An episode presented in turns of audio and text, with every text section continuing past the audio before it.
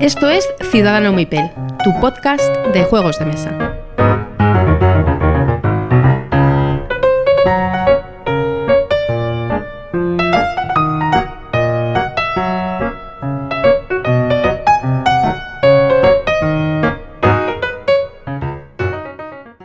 Hola a todos y bienvenidos a Ciudadano Mipel. Buenos días, Miguel. Hola, buenos días. Aquí estamos de nuevo por fin. Ha costado un poquito grabar este programa, pero aquí estamos de nuevo, al 100%. Ya estamos de vuelta, exacto. Nos ha costado un poquito, pero al final, como de costumbre, estamos aquí para tener vuestro programa semanal, mensual, como, como lo digáis. Como podamos. Exacto.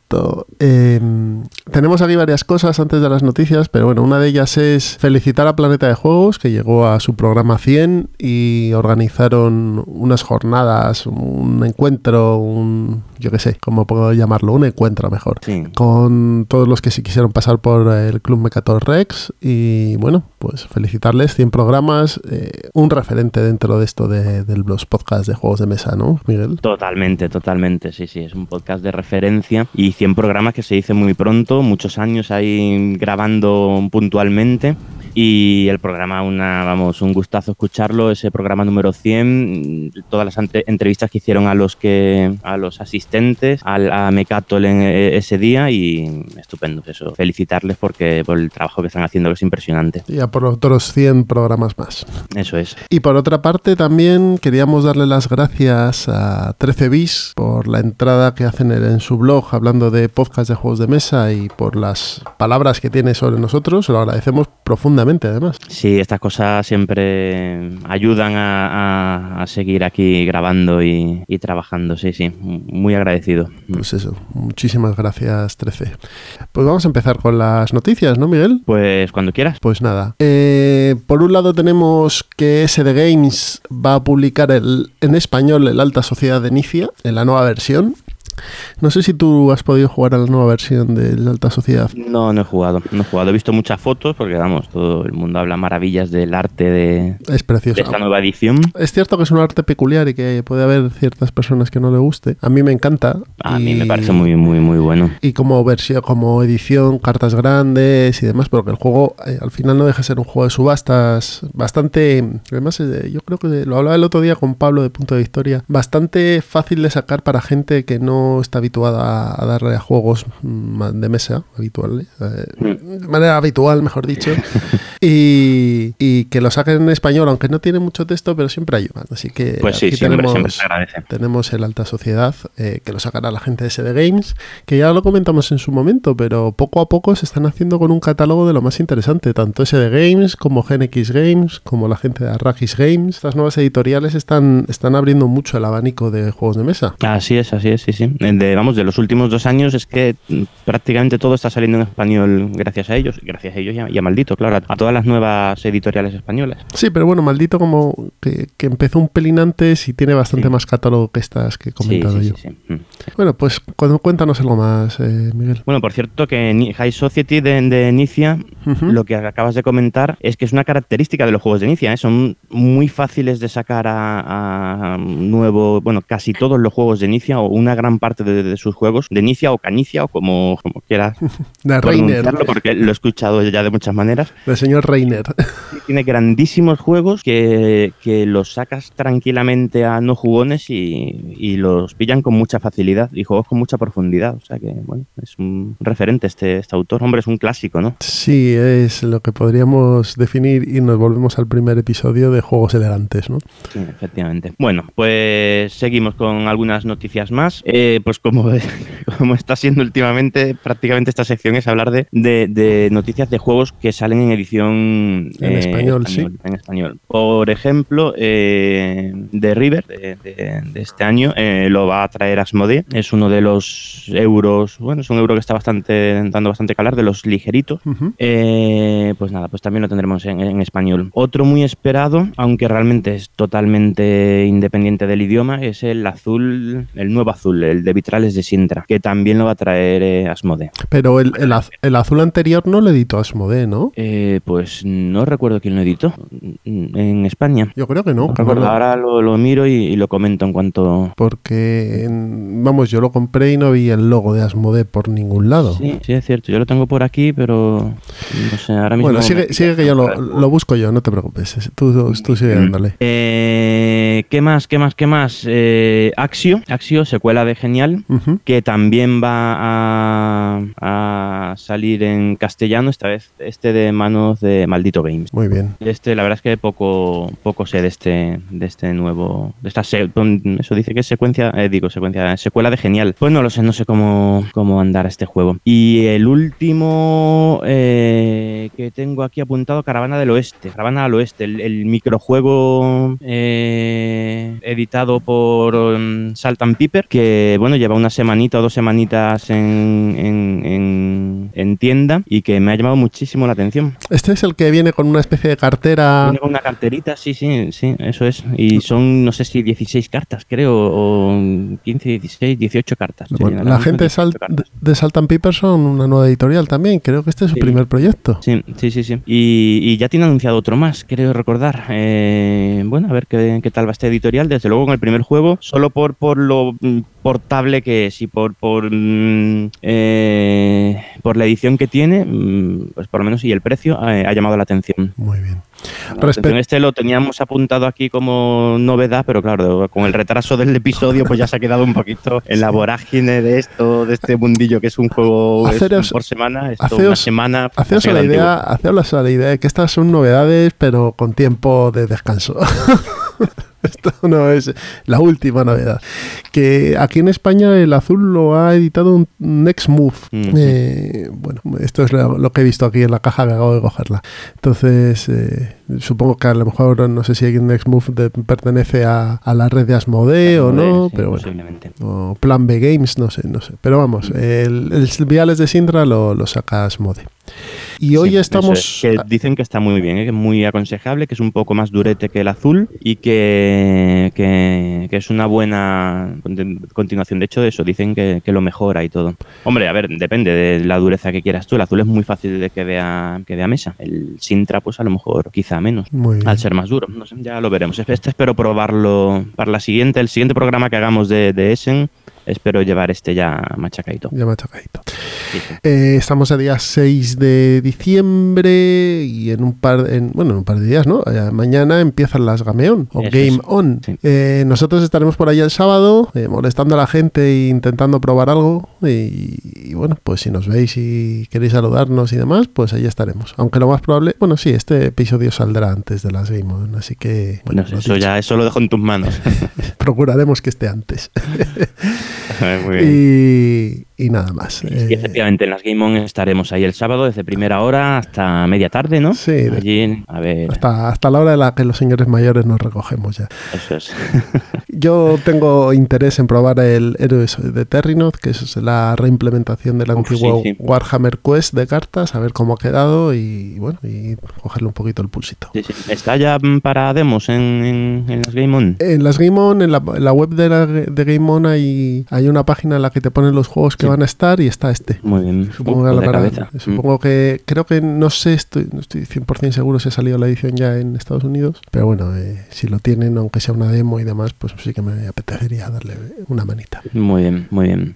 Pues bueno, vamos a pasar a los Estupendo. entremeses, ¿no? Una última cosa, creo me mandaron un correo hace un par de días que el Newton de eh, la edición española del Newton eh, parece que está ahí justito, justito, justito para Creo que va a estar en tienda el- la- justo la última semana antes de antes de Navidad. Vale, que Parece se, ser, por lo que han dicho por la, en, en correo de, de más que se los- retrasa un poquito, ¿no? Una pizca. Va a estar ahí en el límite de, de re- regalo de, de- Navidad.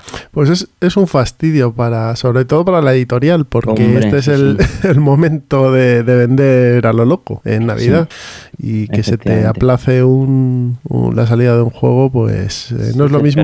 No es lo mismo. Para noviembre, creo. Se retrasó un poquito y ahora está ahí en, en un poco justito, sí. No es lo mismo venderlo en antes del 24 que, que viene Claro. Papá Noel que después. Sí, sí, incluso es, es que no recuerdo el correo de Masqueoka, creo que dice que la pre- preventa era para el entregarlo el 20 o el 21, eh, que en teoría da tiempo, pero bueno, mm, a los que los que preferimos tener las mm, los regalos ya con un poquito de margen, buf, es muy un poquito arriesgado, ¿no?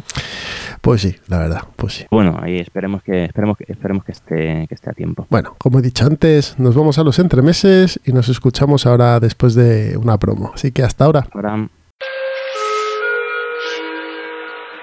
La tripulación de Troquel Connection Airlines les agradece su atención lúdica. Abróchense los cinturones y coloquen su tablero en el centro de la mesa. Barajen sus mazos y coloquen la carta superior boca arriba. Repartan dos recursos a cada uno y dejen los otros a un lado para su uso posterior. Coloquen la bandeja en posición horizontal y su tablero personal en cada una de ellas.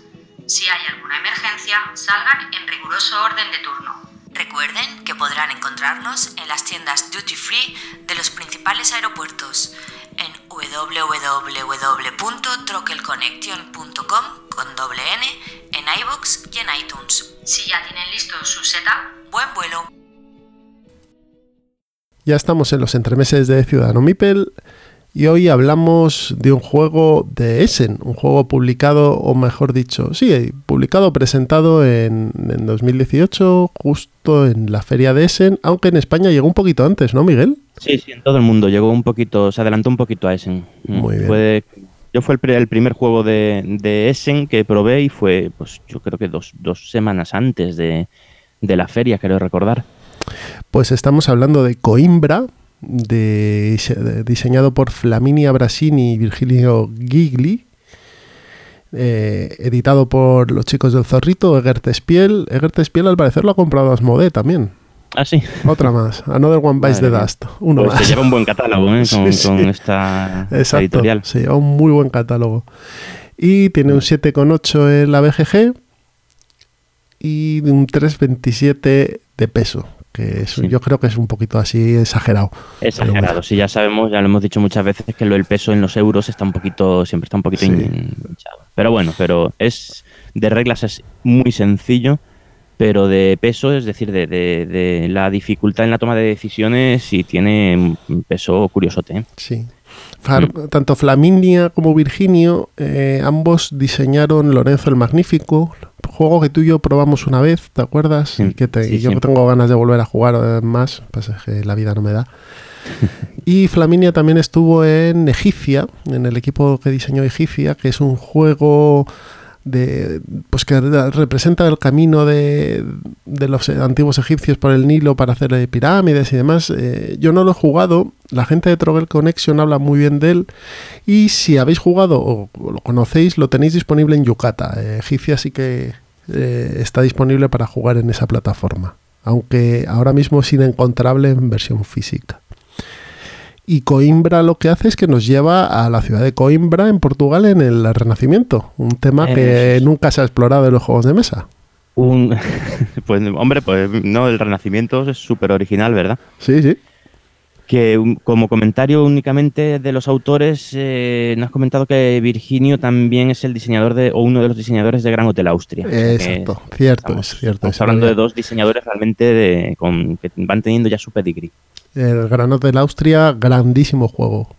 También, inencontra- dos. también inencontrable, a ver si lo vuelven a reeditar, porque Sí, sí, es una pena. ¿eh? es un juego muy, muy bueno.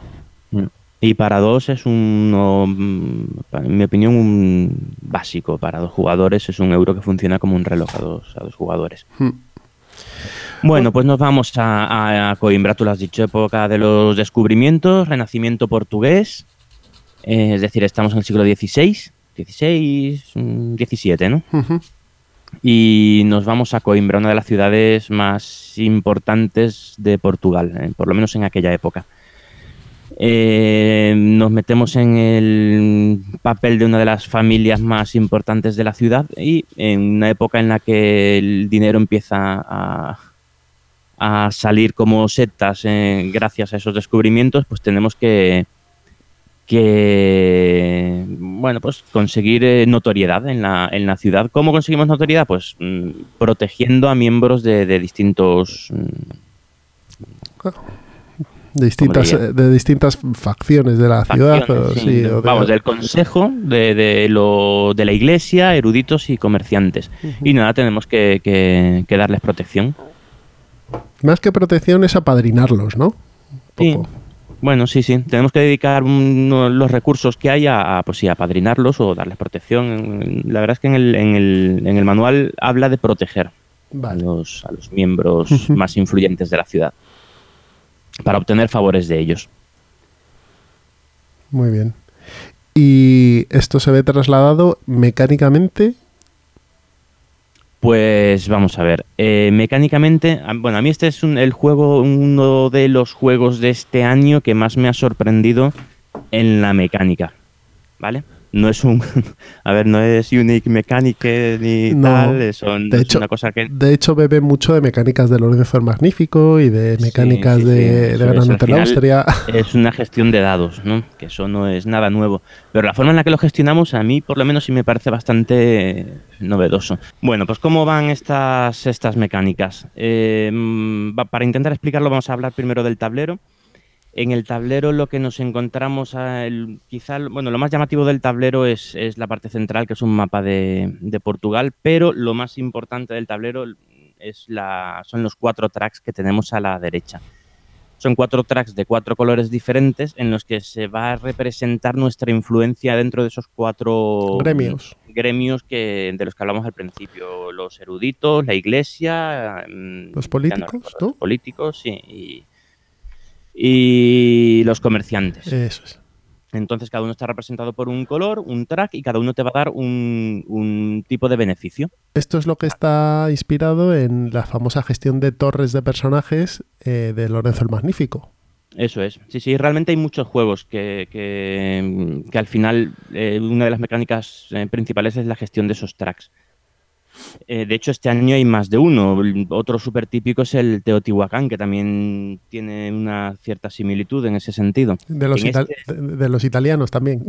Sí, sí, efectivamente. En del Tolkien también hay, hay muchos juegos que tienen este, este tipo de, de tracks.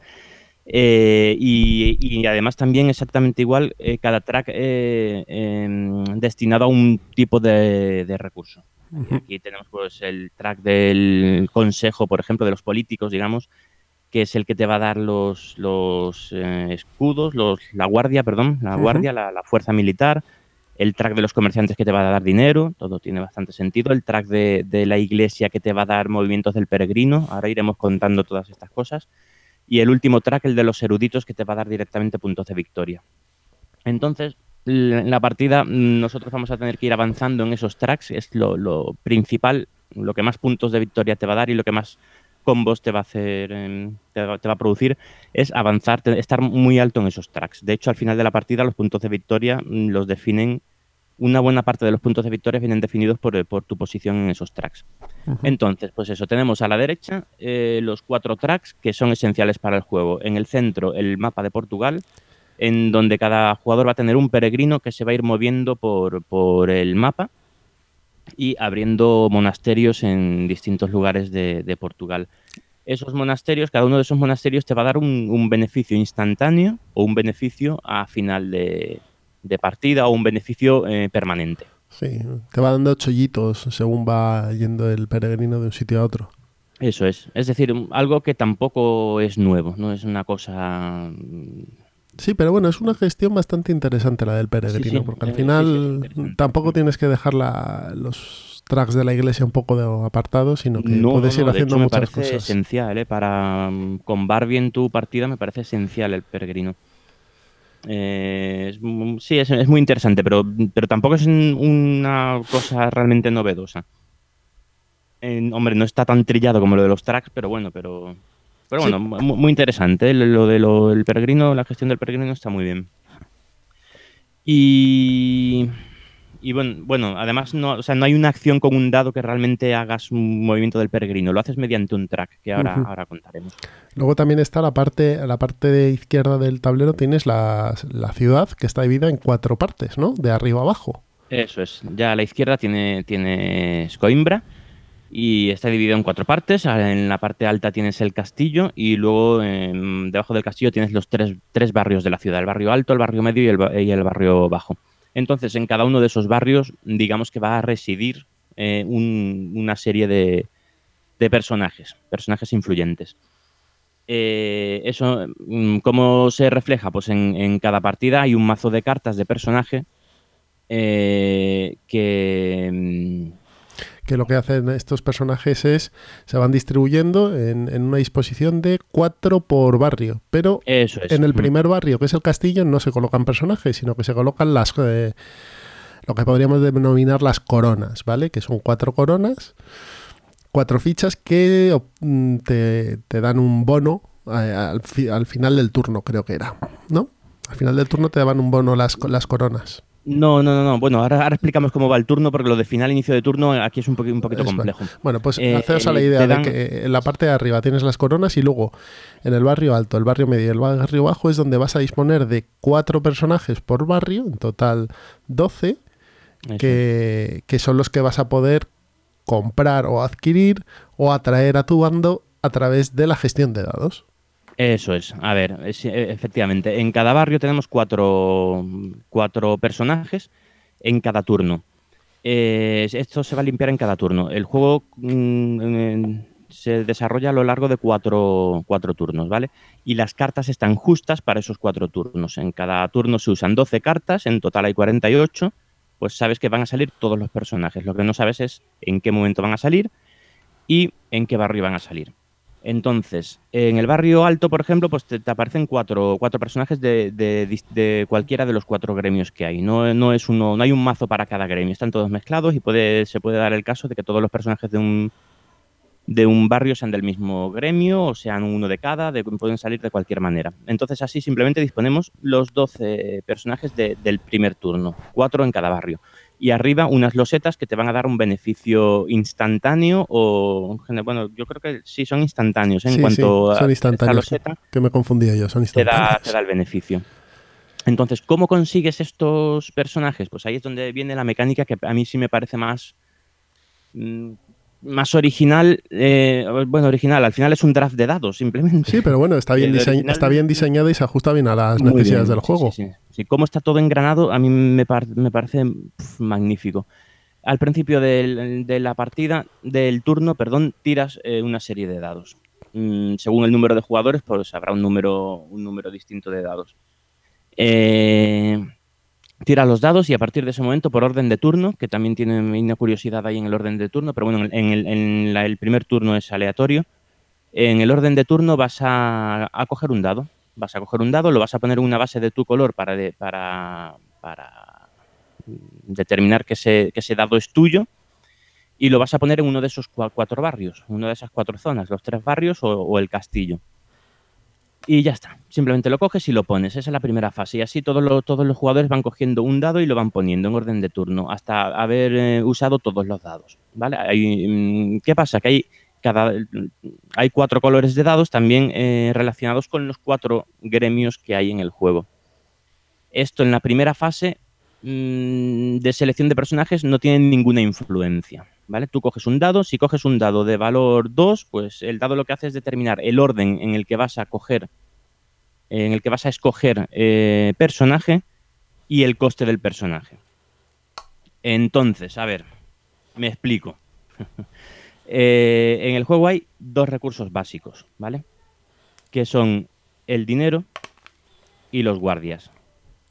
Uh -huh. Todas las cartas que, que vayas a comprar se van a pagar o en dinero o en guardia, en, en, guardias. En cada carta, en la esquina superior izquierda, te viene definido, te, te, viene un icono en el que te va a decir qué recurso tienes que cuál de los dos recursos tienes que gastar para comprar esa, esa carta.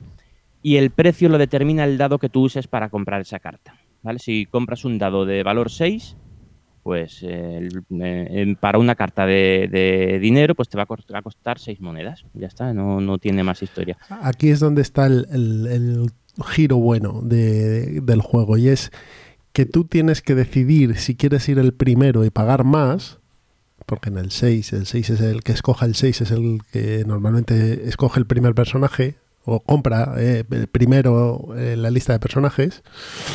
O si prefieres ser un poquito más cauto y pagar menos, pero oye, perder a lo mejor un personaje que, te interesa. Eso es. Eh, la selección de estos dados es, o sea, es, mm, es, dura. ¿Por qué? Pues por eso, porque mm, por una parte escoges, eh, o sea, la selección de personajes va de, de, mayor a menor del valor del dado, el que ha puesto el 6 escoge primero y el que ha puesto el 1 escoge el último, en los tres barrios inferiores de, de la ciudad pero también te influye en el precio. Entonces, pues esa primera gestión ya está curiosa. Te tiene que interesar mucho un personaje determinado para lanzarte a por un 6, porque realmente, sobre todo en los dos primeros turnos, no vas nada sobrado de, de recursos, de ninguno de los dos recursos. Y luego está el castillo, que, con el que no compras personajes, pero que te da unos beneficios curiosos, unos beneficios bastante buenos. ¿Qué beneficios? Pues te puede dar mm, eh, guardias, te puede dar dinero, te puede dar directamente puntos de victoria, eh, movimientos de peregrino y bueno, y algunas un poquito más elaboradas como hay una, una, loseta muy curiosa que lo que te da es un más 3 a alguno de los dados que ya hayas colocado. Eso está muy bien. Sí, sí, eso, con eso es una fuente de sorpresas ahí muy, muy maja.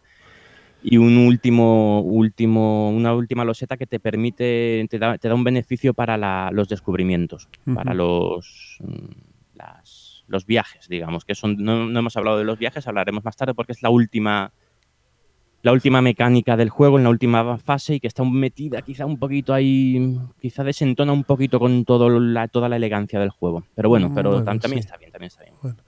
Es una, una, mecánica para meter objetivos de final de partida. Aparte, aparte de eso...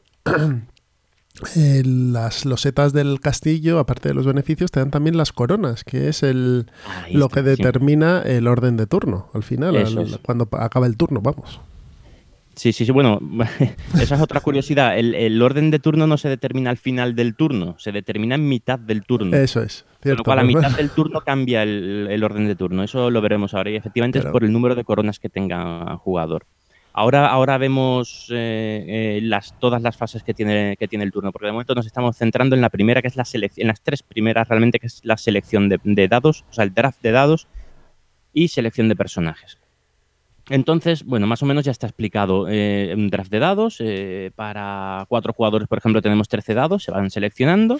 Tú seleccionas los números que, quieras para, según el coste que, quieras y el orden en el que quieres ir en, la selección de cada barrio. Y así se van escogiendo dentro de esos 12 personajes. Y entonces, ¿qué pasa? Cada vez que escoges un personaje, tiene un par de, efectos. Un efecto inmediato que es subir en los tracks. Todos los personajes te suben en su track correspondiente. Si es un, si es un sacerdote, sacerdote es decir, si, es del, morado, creo que es, pues te va a subir en el track morado. Vas a subir tu, tu marcador de track en el, en el morado. Y así con los cuatro, con los cuatro tracks. Tú compras un personaje y vas a subir, o sea, inmediatamente vas a subir en un track. Y luego tiene un efecto en la parte baja de la carta que puede ser también puede ser inmediato o puede ser eh, pueden ser efectos para alguna de las fases del juego. Sí, porque es, cuando vas a empezar ya a combar eh, el juego. Este es un, juego de, enormes combos. Porque las fases están determinadas por letras. Está la fase A, B, C, D y E creo que es, ¿no? llegan hasta la E. Entonces, los personajes que aparecen en, en las cartas eh, están como dentro de una de las fases. Hay personajes que tienen uso inmediato, que se, en cuanto los compras te dan el, el chollo, pero hay otros que van, dependiendo de la fase, se activan y te dan un beneficio. Entonces, Eso es. Mm. ahí esa gestión sí que también es muy importante. Sí, eso es. El juego, bueno, tiene, a ver, a veces D, E, F. Tiene cinco, seis, seis, fases, ¿vale? Seis fases. Pero realmente eh, ya con lo que hemos explicado nos hemos ventilado las tres primeras, ¿vale? La primera fase es tirar los dados. La segunda es coger los dados y colocarlos en, una parte de la ciudad, ¿vale? Que eso se hace en orden de turno, ya lo hemos explicado. cada, cada jugador escoge un dado y lo pone en una, en una zona de la ciudad pero no coge el beneficio de forma, o sea, no, hace la compra de forma inmediata. Los datos se van, los dados se van colocando. Hace un pre-order ahí. Sí, efectivamente, haces un pre-order. Y luego en la fase C ya se va de, de, en cada zona de la ciudad se van cogiendo dados. No hemos dicho, por cierto, que en el castillo es justo al revés. El primero en escoger es el, de valor más bajo. ¿vale? Con lo cual, si salen dados bajos, pues no está mal coger un 1 ahí y colocarlo en, el castillo. Eh, pues ya es que simplemente eso, con, esta selección ya nos hemos ventilado las tres primeras fases. Tirar dados, colocar dados y recoger dados para comprar eh, las cartas que, que, deseas. Y entonces en ese momento es cuando llega la fase D, que es la de selección del nuevo, selección no, determinar el nuevo orden de turno, ¿vale? con lo que has hecho en el principio, pues mm, vas a tener, en función de todas esas acciones que has hecho, te van a dar un número de coronas, que hay, bueno, hay tres formas de, dar coronas, pero bueno, tampoco nos vamos a meter con, en ello que, porque creo que tampoco es mm, esencial. El caso es que vas a tener una cantidad de coronas y mm, de esa manera el que tenga más coronas va a ser el nuevo jugador inicial. Y a partir de ahí, en mitad del turno, pues ya es efectivo ese jugador inicial, ¿vale? Ese, ese nuevo orden de turno. Con lo cual, pues oye, mira, es que me ha parecido bastante curioso eso de cambiar el orden de turno en mitad de un, de un turno. Eh, pues eso, digamos que esta es la primera, ahí terminaría la primera gran parte del turno, que es la selección de dados y la compra de, las cartas. Y a partir de ahí ya vienen los, la siguiente parte son los beneficios que vas a obtener por esa compra de cartas. ¿Y cómo se realiza? Pues ahí nos vamos a la fase E. ¿vale? Y cuando termine de explicar las fases, pues mm, retomo lo de las cartas, la parte baja de las cartas, ¿vale? Eh, llegamos a la fase que es donde ya la cabeza te empieza ya... y empiezas a temblar un poquito. Sí, sí, empieza ya, a echar humo, humo bueno, ¿eh?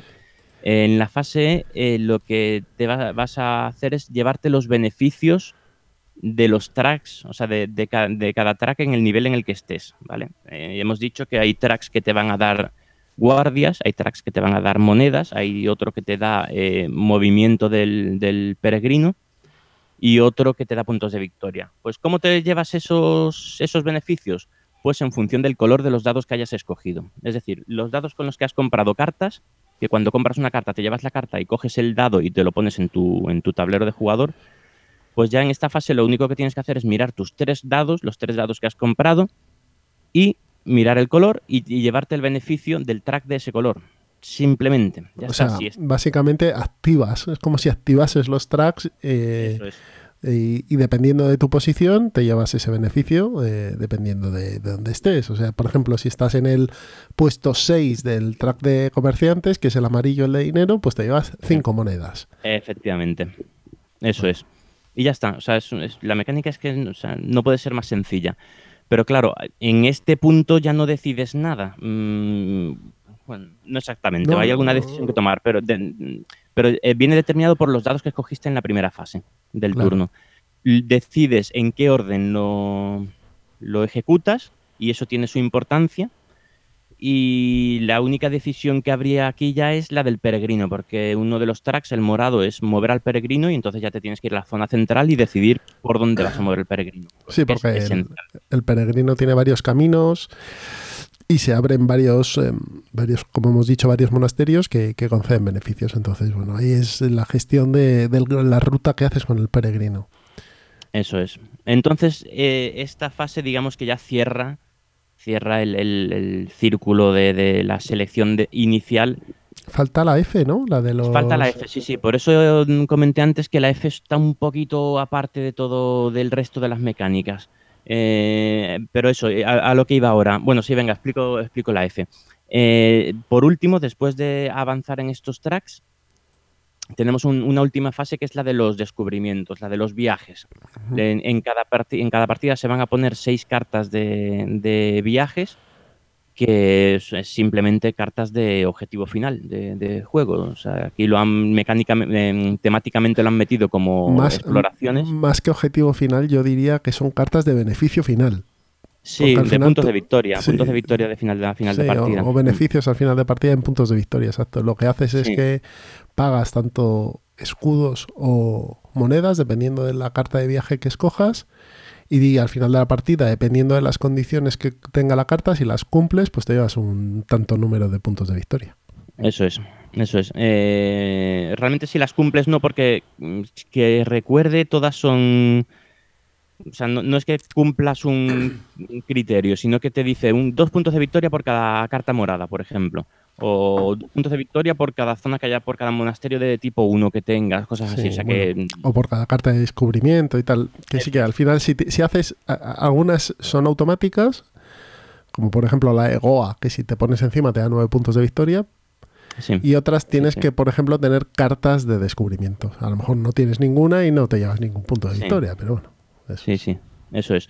Eh, la cosa es que esta- estas seis cartas están en cada partida son diferentes. Es verdad que la- el mazo de cartas de descubrir de, de- de viaje no es muy grande, entonces pues, yo tampoco llevo una barbaridad de partidas, llevo, no sé, seis, siete, ocho partidas y se repiten, ¿vale? O sea que ahí ya huele a expansión. Esto es carne, este juego es carne de expansión, pero vamos. Totalmente, totalmente, sí, sí. Eh, ya ya luego, luego hablaremos. Eh, pues eso, esa- esas seis cartas están visibles desde el inicio de, de la partida, desde la primera fase, con lo cual eh, siempre te va a dirigir un poquito el, el- el juego. Siempre... mm, Bueno, Sí, por, por lo menos es una fuente de puntos ahí al final importante. Es, es una fuente de puntos al final, pero es una fuente también de merma de tus recursos en el juego, porque al final tienes que pagar tanto escudos Sí, como se tienen que monedas. pagar y el hecho de que sea en la última fase eh, te das cuenta poquito, ¿eh? Te hace en la primera partida, eh, después del primero o el segundo turno, te das cuenta de cómo la puedes llegar a cagar, porque son seis cartas y solo puedes activar una por cada turno, y son cuatro turnos, es decir, mm, solo vas a poder activar cuatro cartas. Hay algunos otros efectos que te van a permitir activar más, pero bueno, si no mm, tienes suerte y puedes pillar esos efectos, que ahí son cartas y, y, y una, una de las losetas de castillo, pues te vas a tener que conformar con cuatro al fin, em, cartas de puntuación al final de la partida, ¿vale? Cartas de objetivo. Eh, ¿Qué pasa? Que al ser en la última fase, tú has hecho tus cálculos eh, de compra de personajes que va siempre muy justito para, para, para comprarlos de, de dinero y de guardias y haces tus cálculos y ya es que en la primera partida, en la segunda te pasa que te olvidas totalmente de la fase F. Dices, "Uf, tengo 8 tal, 8 escudos, puedo comprar esta carta con un 5 y ahora cojo el dado de 3 y lo pongo no sé dónde. Uf, sí, llego, llego. Llegas y cuando terminas los tracks y, y- y se acuerda alguien y dice, oye, fase F. Y nadie Eh, ¿alguien, alguien compra, hostia, que me, que me he quedado sin no sé qué, pues no puedo, no puedo. Y la cagas. A mí me parece que no sobra tanto esta fase. ¿eh? Está ahí. No, no, no digo que sobre, lo que pasa es que está un poco aparte del resto de las mecánicas del juego. Es que si te, si te fijas de la fase A a la E, es todo redondo, tío. Sí, está que- está que- todo que- engranado de forma genial. Que sin esta fase el juego también podía haber estado Sí. y hubiese sido A ver, el juego al final es una ensalada de, ensalada de puntos, pero absoluta, vamos, es una ensalada, hombre, absoluta. Bueno, a ver, hay juegos con más ensalada. Aquí no te da, no, no es que todo te dé puntos, pero se obtienen puntos de muchas fuentes diferentes. Y al final de la partida vas a tener ciento y pico, o 100, entre 100 y 150 a lo mejor, depende de cuando- cómo se desarrolle la partida. Y estos objetivos finales, pues a lo mejor puedes sacar 20 de ellos, que son muy importantes, pero bueno, pero, pero tampoco esenciales. Pues yo creo que hemos resumido ya las mecánicas de este juego. Sí, Eh, únicamente eh, comentar lo que. Porque todo esto que hemos dicho de la fase ha venido a cuento del- de, de la selección de las cartas. Que decíamos que cada carta que seleccionas es de un color y te, y te sube en un track, ¿vale? Compras una carta, subes en ese track, no obtienes beneficio de ese track de momento, ¿vale? Pero en la parte inferior de la carta hay una serie de. Hay un beneficio, siempre hay un beneficio de un, de- que puede ser de, de distinto tipo. Habíamos dicho que había unos beneficios que eran inmediatos, como obtener mm, guardias, mover al peregrino, lo que sea pero hay otros beneficios que iban asociados a, cada, a alguna de las fases, que fue cuando empezamos a explicar las fases. Exacto. Pues bien, estos beneficios eh, se asocian a la fase de compra de cartas, a la fase o a la fase de eh, de tracks, de, de activar los tracks. Entonces, ¿qué pasa? Pues, por ejemplo, puedes comprar un personaje que te permita que a partir de ese momento, por cada personaje del comerciante que obtengas, te va a dar un dinero o puntos de victoria, tal. Entonces, todo eso ya desde el primer momento vas a empezar a comprarlo. Es decir, vas a comprar personajes que te conven a los que, con los que ya tenías antes. O cada vez que mueves el peregrino, hay una serie de personajes que te dan un beneficio en esa fase En la fase C tienes unos. que es la de, de- sí, la de comprar eh, o que te salgan, por ejemplo, más baratos. Un- hay un, un par Sí. de personajes muy típicos que es que mm, te- si compras personajes con guardias te va a costar uno Más menos. barato. Y, pues si lo coges eh, prontito, ese puede ser muy jugoso. Luego y luego están hay otros los. personajes que te dan beneficio en la fase E, que es la es. fase de activar los tracks. Que, y estos pueden ser, pues, desde personajes que te mm, que te dan puntos de victoria o algún recurso por cada por un por un dado por dados de, determinado color personajes que te dan un movimiento adicional del peregrino o que te mm, te permiten cambiar unos recursos puntos por puntos de victoria o que te permiten reactivar un track determinado. Entonces eso ya son combos que te vas a ir montando. Y, luego están, es donde, luego están los personajes de final de partida también. que hay algunos. Hay algunos que son también muy, muy, muy atractivos. Son personajes que vienen con una exclamación y lo que, lo que te van a dar es una, una puntuación de partida determinada. Que esos también están muy interesantes. Una puntuación de final de partida, están muy, muy interesantes. Y ahí ya es donde, o sea, con toda esta explicación ya yo creo que ya os podéis hacer una idea de cómo se cierra perfectamente el juego y cómo puede llegar a ser de dura esa selección de dados. Porque al final lo que haces son cuatro turnos y en cada turno lo único que haces, la, la, decisión dura es escoger esos tres dados y decidir dónde los pones. Entonces, eh, es, que al final la partida son de, escoger 12 dados, escoger 12 dados y ponerlos en, para comprar una carta. Pero claro, eh, tienes que, que, equilibrar, ¿vale? Balancear, ¿no? Sí, no, eh, tienes... Ya nos echaron alguna bronca por usar la palabra balancear. Tienes que equilibrar, tienes que tomar decisiones eh, complicadas porque no es solo el valor del dado, sino también el color del dado para poder mantener los, los tracks o los registros de de los diferentes gremios en unos niveles buenos y no que no se te dispare uno y al resto los lleves muy bajos, ¿no? Porque al final de la partida eso sí que te va a afectar. Efectivamente, eso es. Entonces, la, selección de cada uno de esos dados tienes que tener en cuenta el valor del dado porque eso va a determinar, determinar el orden en el que vas a escoger el eh, personaje y el precio de ese, personaje. Y el color que va a determinar qué track vas a activar, porque puedes subir todo lo que quieras en un track que, si no lo activas, pues de poco te va a servir, ¿vale? Entonces, eh, y no tiene nada que ver con el personaje que hayas comprado con ese dado. Es decir, tú puedes comprar un dado verde, o sea, coger un dado verde y con ese dado verde eh, comprar un personaje naranja.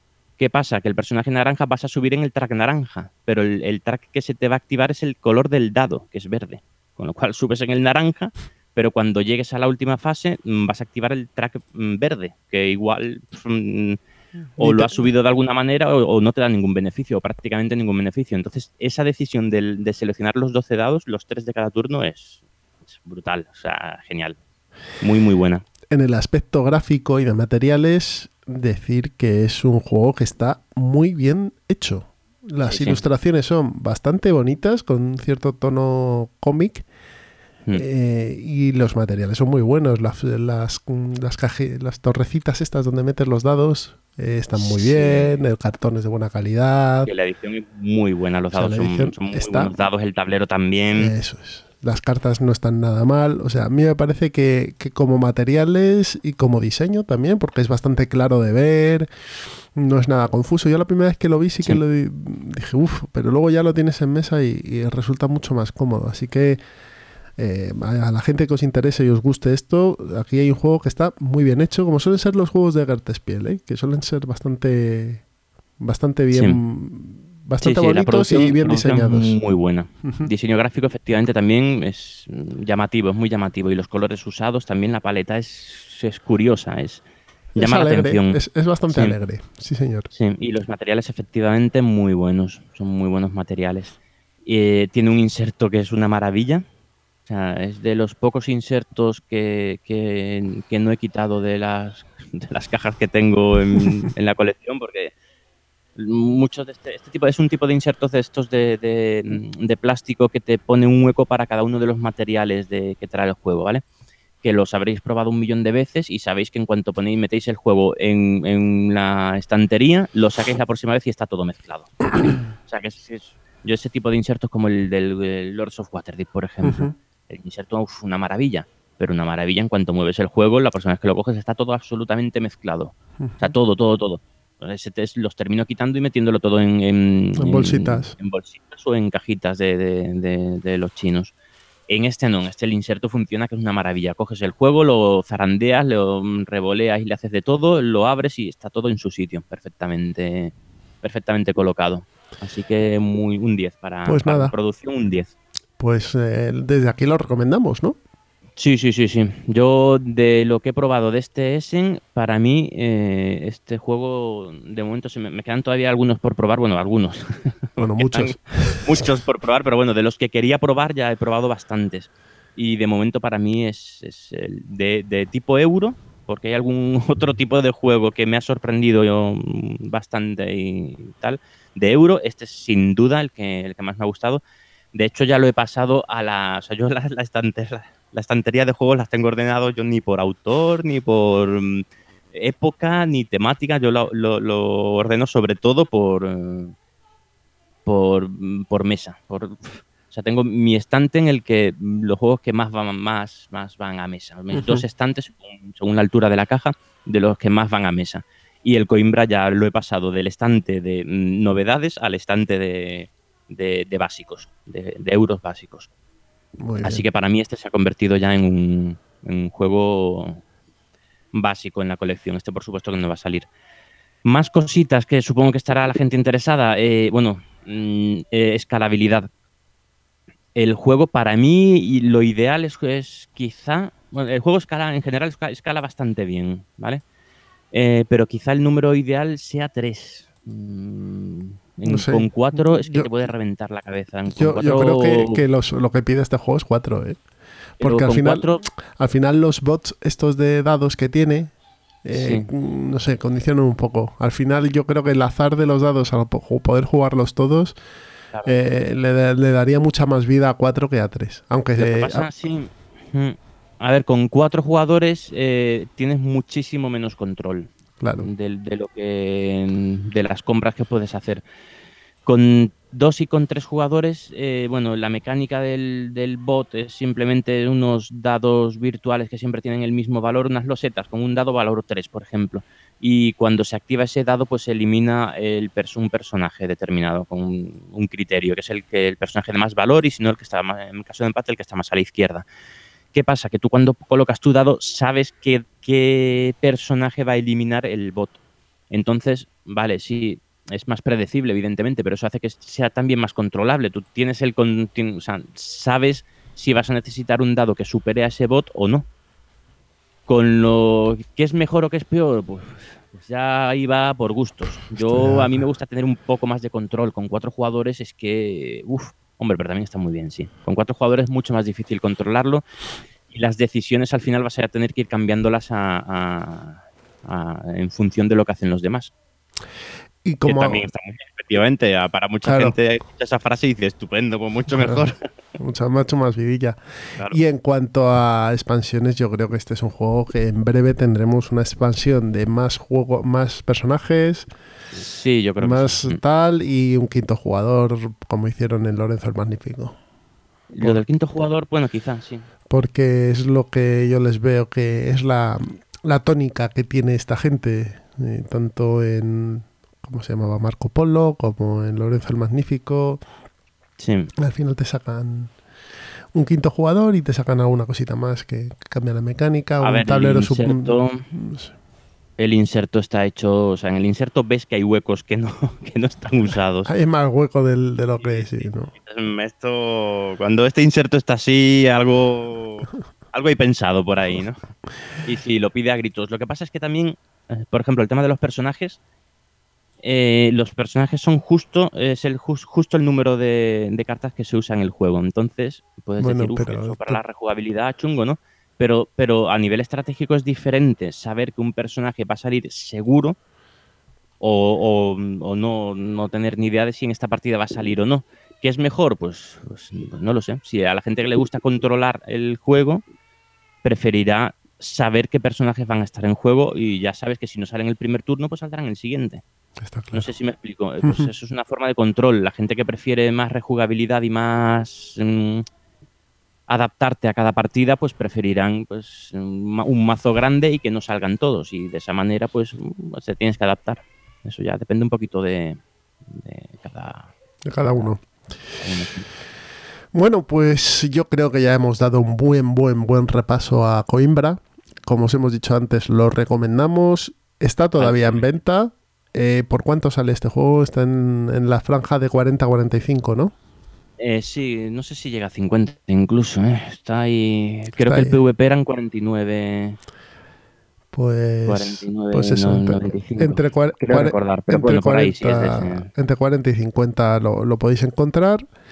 Eh, y bueno, pues si os ha gustado lo que os hemos hablado de él, no, no dudéis y compradlo porque es un juego muy interesante si te gustan los euros, te gusta la gestión de dados. Bueno, si os gustan los herederos de Marco Polo, de Lorenzo el Magnífico, del Gran Hotel Austria. Efectivamente, súper recomendable este juego.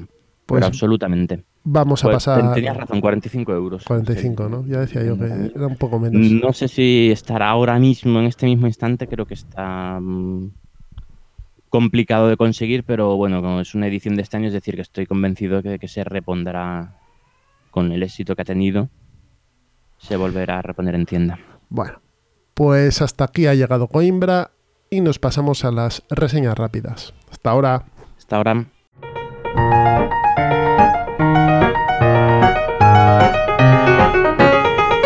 En las reseñas rápidas de Ciudadano Mipel, hoy nos vamos a montar en un tren, mejor dicho en dos, porque vamos a hablar de dos juegos de trenes. Pero esta vez no van a ser ni 18XX ni juegos muy complicados, sino que vamos a hablar de Russian Railroads y de Primera Clase. Dos juegos de trenes, pero quizá un poquito menos intensos, ¿no? Sí, un peso bastante más, bastante más bajo que un 18XX. Que por cierto están diseñados por ambos dos, ¿no? Sí. Son de Helmut Oli, que es diseñador de 18XX. Estos son los juegos de trenes para toda la familia, ¿no? Efectivamente. Sobre Sí, todo el sí, primera clase. Quizá Russian Railroads es un poco más denso. Sí, sí, sí. De todos modos, eh, no, o sea, el peso que le han metido aquí, tío, 3.41 el Russian Railroad. ¿eh? No, hombre, no, tanto no. No llega tanto. Son juegos, juegos, juegos. Sobre, el Russian Railroad es un juego, un euro tipo, o sea, de peso medio, y el primera clase de peso más bien ligero.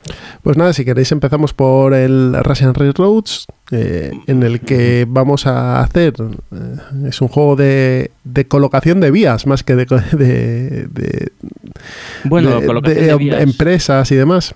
Sí, no, no, este es de vías, pero realmente, a ver, es, o sea, es, de, colo- de- es de tracks. Es un Sí, juego de es gestión un de tracks. Las vías, pues bueno, pues porque son vías y pones ahí un carril, pero aquí lo que gestionas son tracks. Mm. Tienes tres, tres tracks eh, representando tres rutas en, en Rusia y dependiendo del, del color del- de la vía que vayas poniendo y, y de ciertos beneficios que vas ganando con eh, pues eh, eh, locomotoras, eh, también hay un pequeño track industrial y demás, vas a ir sumando puntos y este sí que es un auténtico mm, un auténtico lucurón de puntos lo que vas ganando y, y, bueno pues vas ganando beneficios que te van aportando más puntos y al final de la partida eh, el que más puntos haga tiene es el que ha ganado. Pa- ¿Cómo se hacen estas acciones? Pues eh, colocando trabajadores. Al final no deja de ser una colocación de trabajadores en un tablero general y tú vas seleccionando las acciones que vas a realizar. Pues colocar tres vías de color negro o tres vías de color gris o una vía de un color cualquiera o avanzar en el track industrial o coger dos monedas o activar unas fichas que son de ingenieros. Entonces todo esto lo vas a ir realizando en un tablero general con tus peones, con tus meeples y,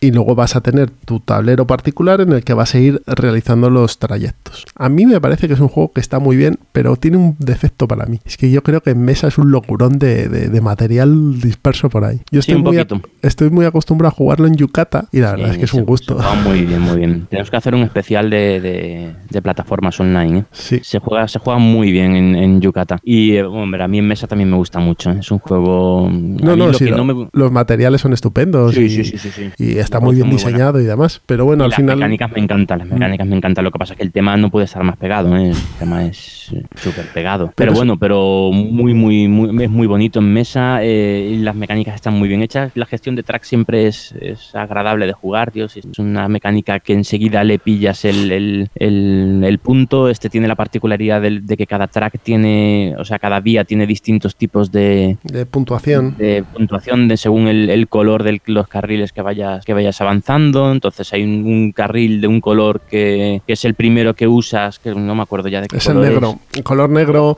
no te aporta puntos, pero tienes que ir moviéndolo para poder abrir el camino y seguir poniendo vías de otros colores, que es así que son las que te van a ir dando Eso puntos. es, eso es. Entonces, la gestión de, ese, de, ese- de ese- de esos tracks está súper entretenido en la hora, dos horas que dura la partida, hora, hora y media.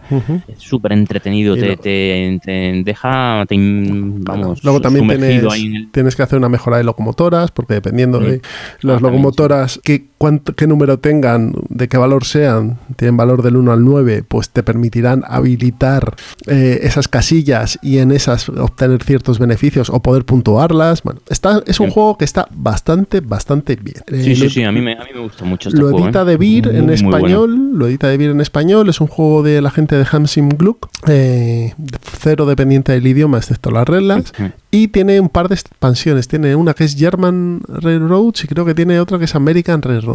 Seguro que Mm. tiene alguna más, pero bueno, eh, Sí. me vais a disculpar si yo no, no... las escuché- no las he jugado. Dicen que la German está muy bien. Yo la he jugado en Yucatán, la German, y cambian ciertas cosas, sí. Mete algún, algún material más, algo- cambia cositas. Mm. Pero vamos, yo le he pegado muchas partidas en Yucata eh, a la normal y es un, es un juego complicadete, por lo menos para mis parámetros mentales. Pues muy recomendable este Muy juego. ¿eh? De- como euro medio, mm, muy, muy recomendable. También, por cierto, además de Helm- eh, Helmut Oli, también otro, eh, el otro diseñador, codiseñador es, eh, que os sonará, supongo, a muchos, es Lonnie Orgler. Os sonará porque este año, en los últimos años, dos años, ha sacado el 18 CZ y el 18 Lilliput, que han se ha escuchado bastante, bastante hablar de ellos. Son dos grandes juegos. También de ferrocarriles. y de Russian Railroads pasamos a Primera Clase, que es un juego muy familiar. De hecho, yo lo juego con, con mi cría.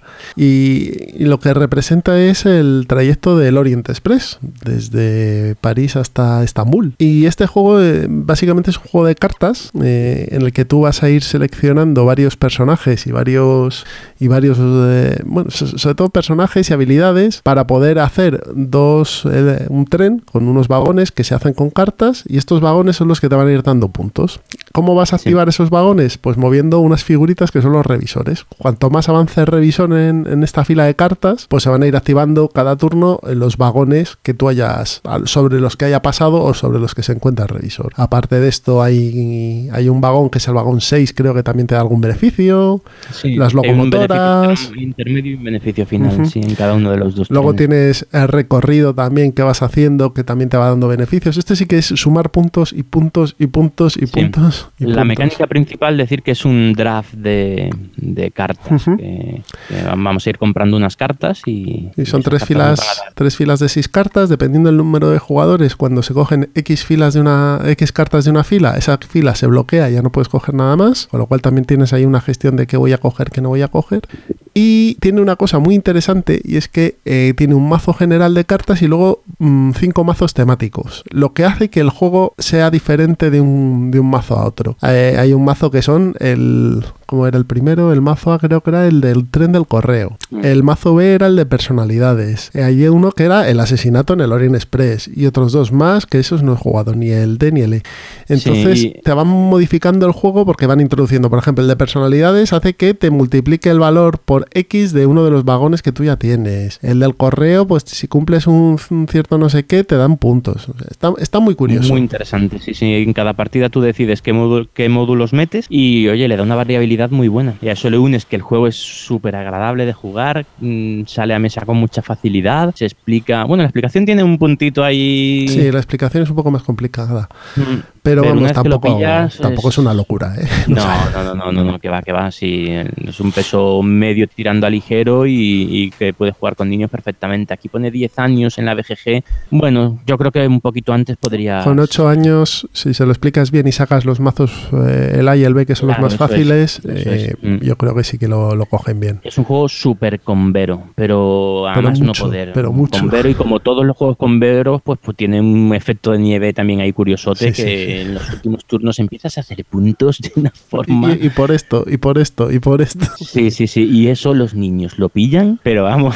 Sí, les gusta. Que te digo que las dos primeras partidas se lo tienes que explicar. En la tercera te pega un meneo que, que no sabes por dónde te vienen las tortas. Les encantan los le- combos. sí, sí, los combos les gustan mucho y los, lo pillan muy bien, eh, muy, muy bien.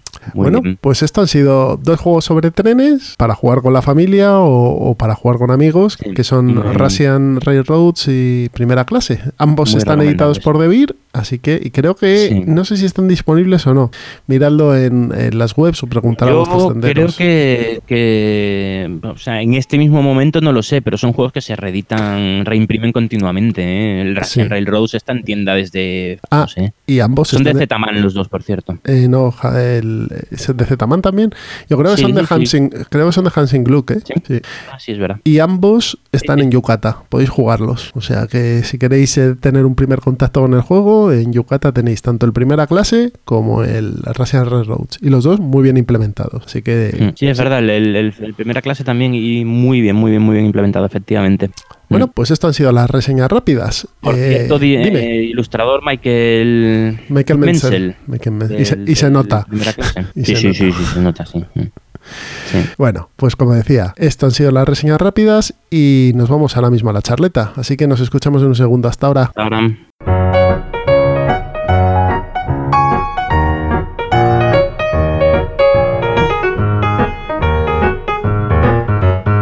La charleta de Ciudadano Mipel. Vamos a empezar hoy con sensaciones de Essen.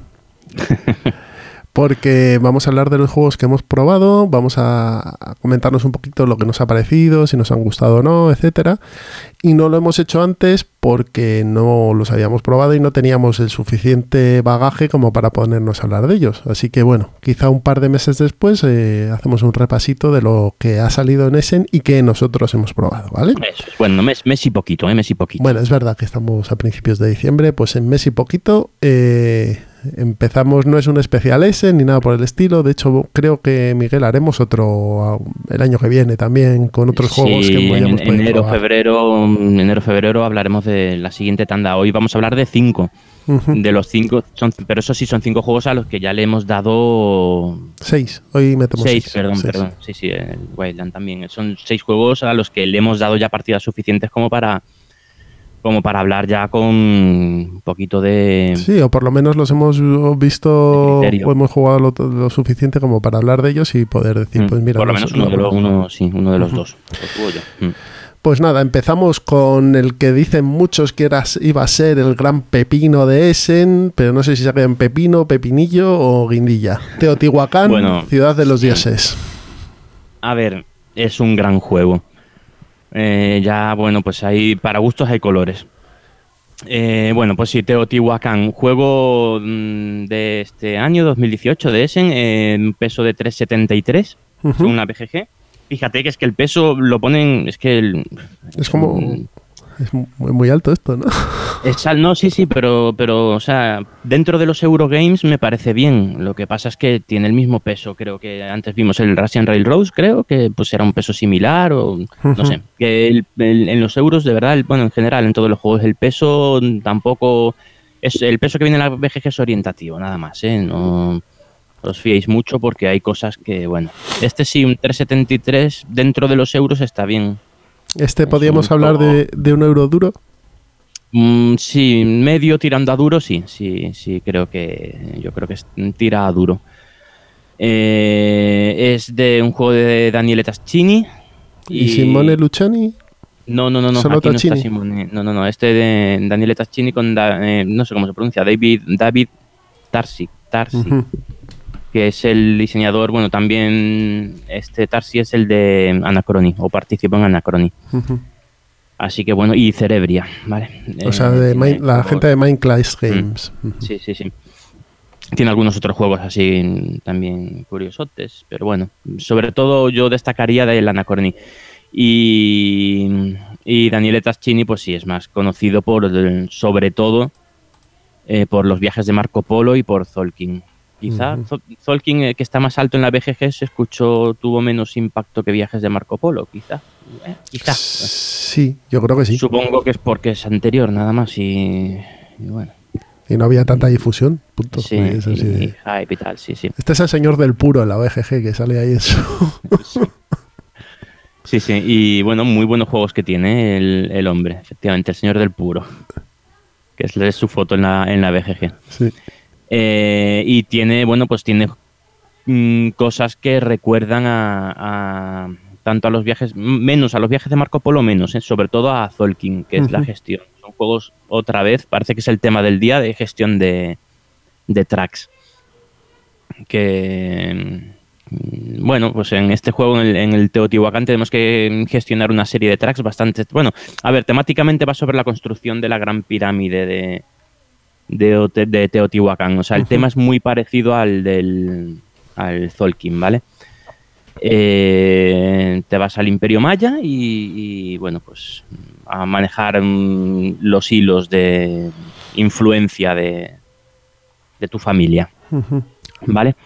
Eh, ¿Cómo lo haces? Pues igual que en el Zolkin lo haces a través de un rondel, lo que pasa que es que, bueno, es un poco forzado, ¿no? La similitud del rondel del Zolkin con el rondel del Teotihuacán.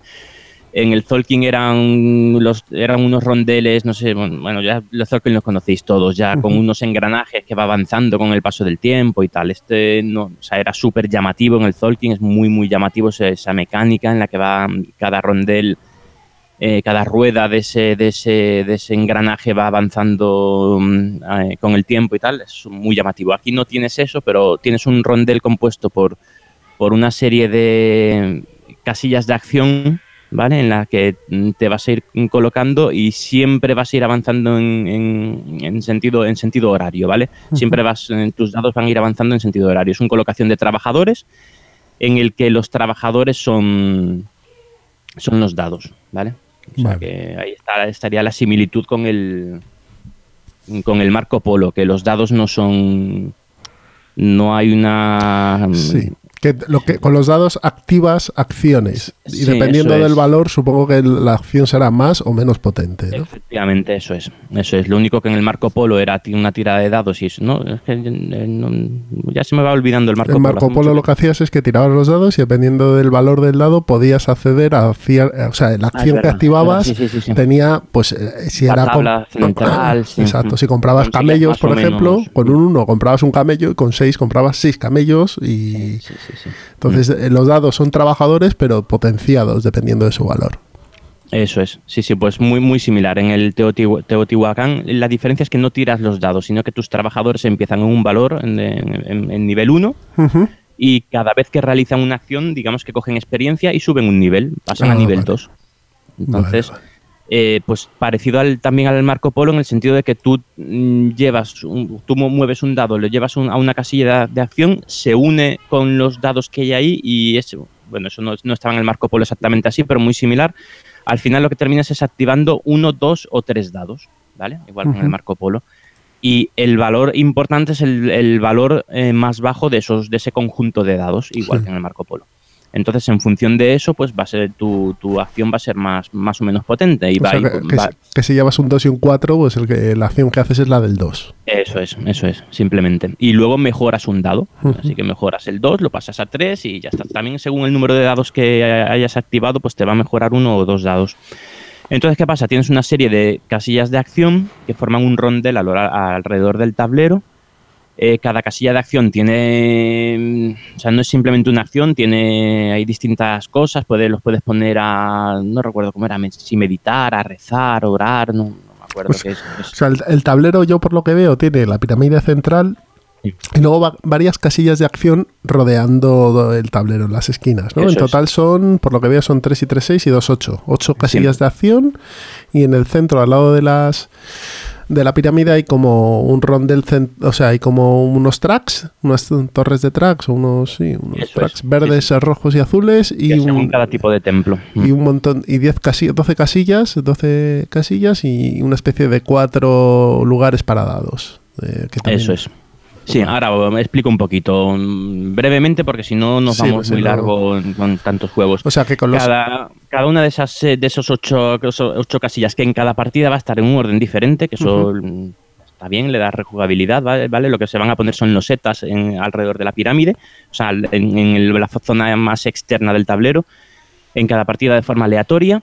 ¿Y qué vas a hacer? Pues en varios de ellos lo que vas a tener son recursos básicos, simplemente, ¿vale? Te pones ahí, según el valor del dado que pongas y el número de dados, pues vas a obtener un número de madera, de piedra, de oro, y quiero recordar que esos son los tres recursos. Luego también está el cacao, que es la moneda. O sea, la, moneda la moneda aquí es, cacao.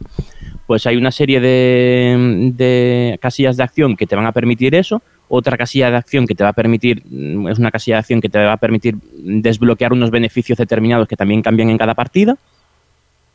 Otra casilla y otras casillas de acción que lo que te van a hacer es, em, te van a permitir construir trozos de pirámide, ¿vale? Construyes un trozo de pirámide dentro de un draft que tienes en esa misma casilla, coges una loseta de pirámide, y una pieza de pirámide y la pones en la pirámide. O una loseta de decoración y la pones en la pirámide. Esto, pues, mm, la, mecánica clásica, pagas unos determinados recursos y pones una o dos eh, losetas o tres, incluso puedes llegar a poner, de, de, construcción y te da unos puntos de victoria. Simplemente por construir te da unos puntos de victoria y te permite subir en un track. Eh, luego además tiene un minijuego que es que si coincide, cada loseta tiene cuatro iconos dibujados, que son los, los, mm, los, tipos de templo que hay en el juego. Entonces si lo pones encima de un, si coincide en una pieza de pirámide, lo que hay arriba y lo que hay debajo, pues te da puntos adicionales y si además está coloreado te permite subir en un track en el track de ese, templo en particular, de ese templo en particular. Que son los que son rojos, verdes y azules. Eso es, eso es. Entonces, básicamente, hay más cosas, pero bueno, ya digo que no las vamos a detallar, porque si no nos iríamos de tiempo. Esa, es la mecánica principal. Tú coges un, dado eh, y lo mueves hasta tres, tres casillas de acción hacia adelante. Lo unes a lo que tengas ahí y, ejecutas esa acción. Ah, muy bien. ¿Vale? Luego hay más cosas, ya lo que decía antes de orar, que va bloqueando dados y tal, pero bueno, ya no, nos vamos a meter en eso porque ya es demasiado. Porque además sí que habría que explicar lo que es cómo se puntúa, que hay una mecánica aquí curiosota que es la de los eclipses, que bueno, hay un, a medida que, bueno, los dados cuando llegan a nivel 5, si los mejoras, pasan a nivel 6, ya no es un nivel, el nivel 6 es que se muere, tu personaje se muere, avanzas en un track que es el track de la muerte, y se reinicia en, nivel 1. Vale. Con un beneficio determinado, bueno, que no voy a entrar. Y vas avanzando en ese track de la Avenida de la Muerte, que digamos que es tu. temáticamente es la tu, tu, familia, tus ancestros, todo lo que han ido mm, consiguiendo. a lo largo del tiempo y tal, ¿no? Entonces, avanzar en ese track de la Avenida de la Muerte da muchos puntos y además va avanzando el, hay un track que es el de Eclipse, que hay un, dos eh, tokens, uno blanco y uno negro, y cuando el blanco va avanzando hasta que cuando llega al negro o al revés, no recuerdo cómo es, eh, se produce un eclipse que es simplemente una fase de puntuación. Una fase de puntuación y de mantenimiento, una fase en la que se hacen bueno, pues, típicas labores de mantenimiento de los juegos, de tracks que se ponen a cero y tal, y conseguir puntos de victoria. Eh, y reinicia el tiempo, ¿vale? Eh, con lo cual... ¿Y, cuándo acaba? Pues en el tercer eclipse. En el tercer eclipse, vale. Tercer eclipse. En el tercer eclipse hay una puntuación ya de, tercer eclipse, puntuación final y, se acaba la partida. También se puede acabar cuando directamente cuando se completa la pirámide. Yo veo un problema en este juego pero personal, único y, intransferible. Estéticamente me parece un lío tremendo. Sí, un poco. Tremendo. estoy viendo, estoy viendo ahora mismo mientras hablas el tablero. Y es que todo lo que tenía Coimbra, que era fresco y, fácil de ver, en este juego es complicado, farragoso. no sé si son la, estética maya o algo así, pero vamos, a mí me parece un poco lío, ¿eh? Porque luego lo, que has contado en la mecánica al final no deja eso, que tú vas avanzando tus dados y haciendo tus acciones. Vamos ya a sensaciones. Eh, yo en, Coimbra toda la sensación que tenía era de limpio, de que todo clarísimo en Coimbra. A ver, lo clásico que se dice. En Coimbra nunca, después de la primera partida, no he vuelto a coger el manual. En Teotihuacán prácticamente cada vez que juego hay algo que mm, hay algo que hay que mirar, hay algo.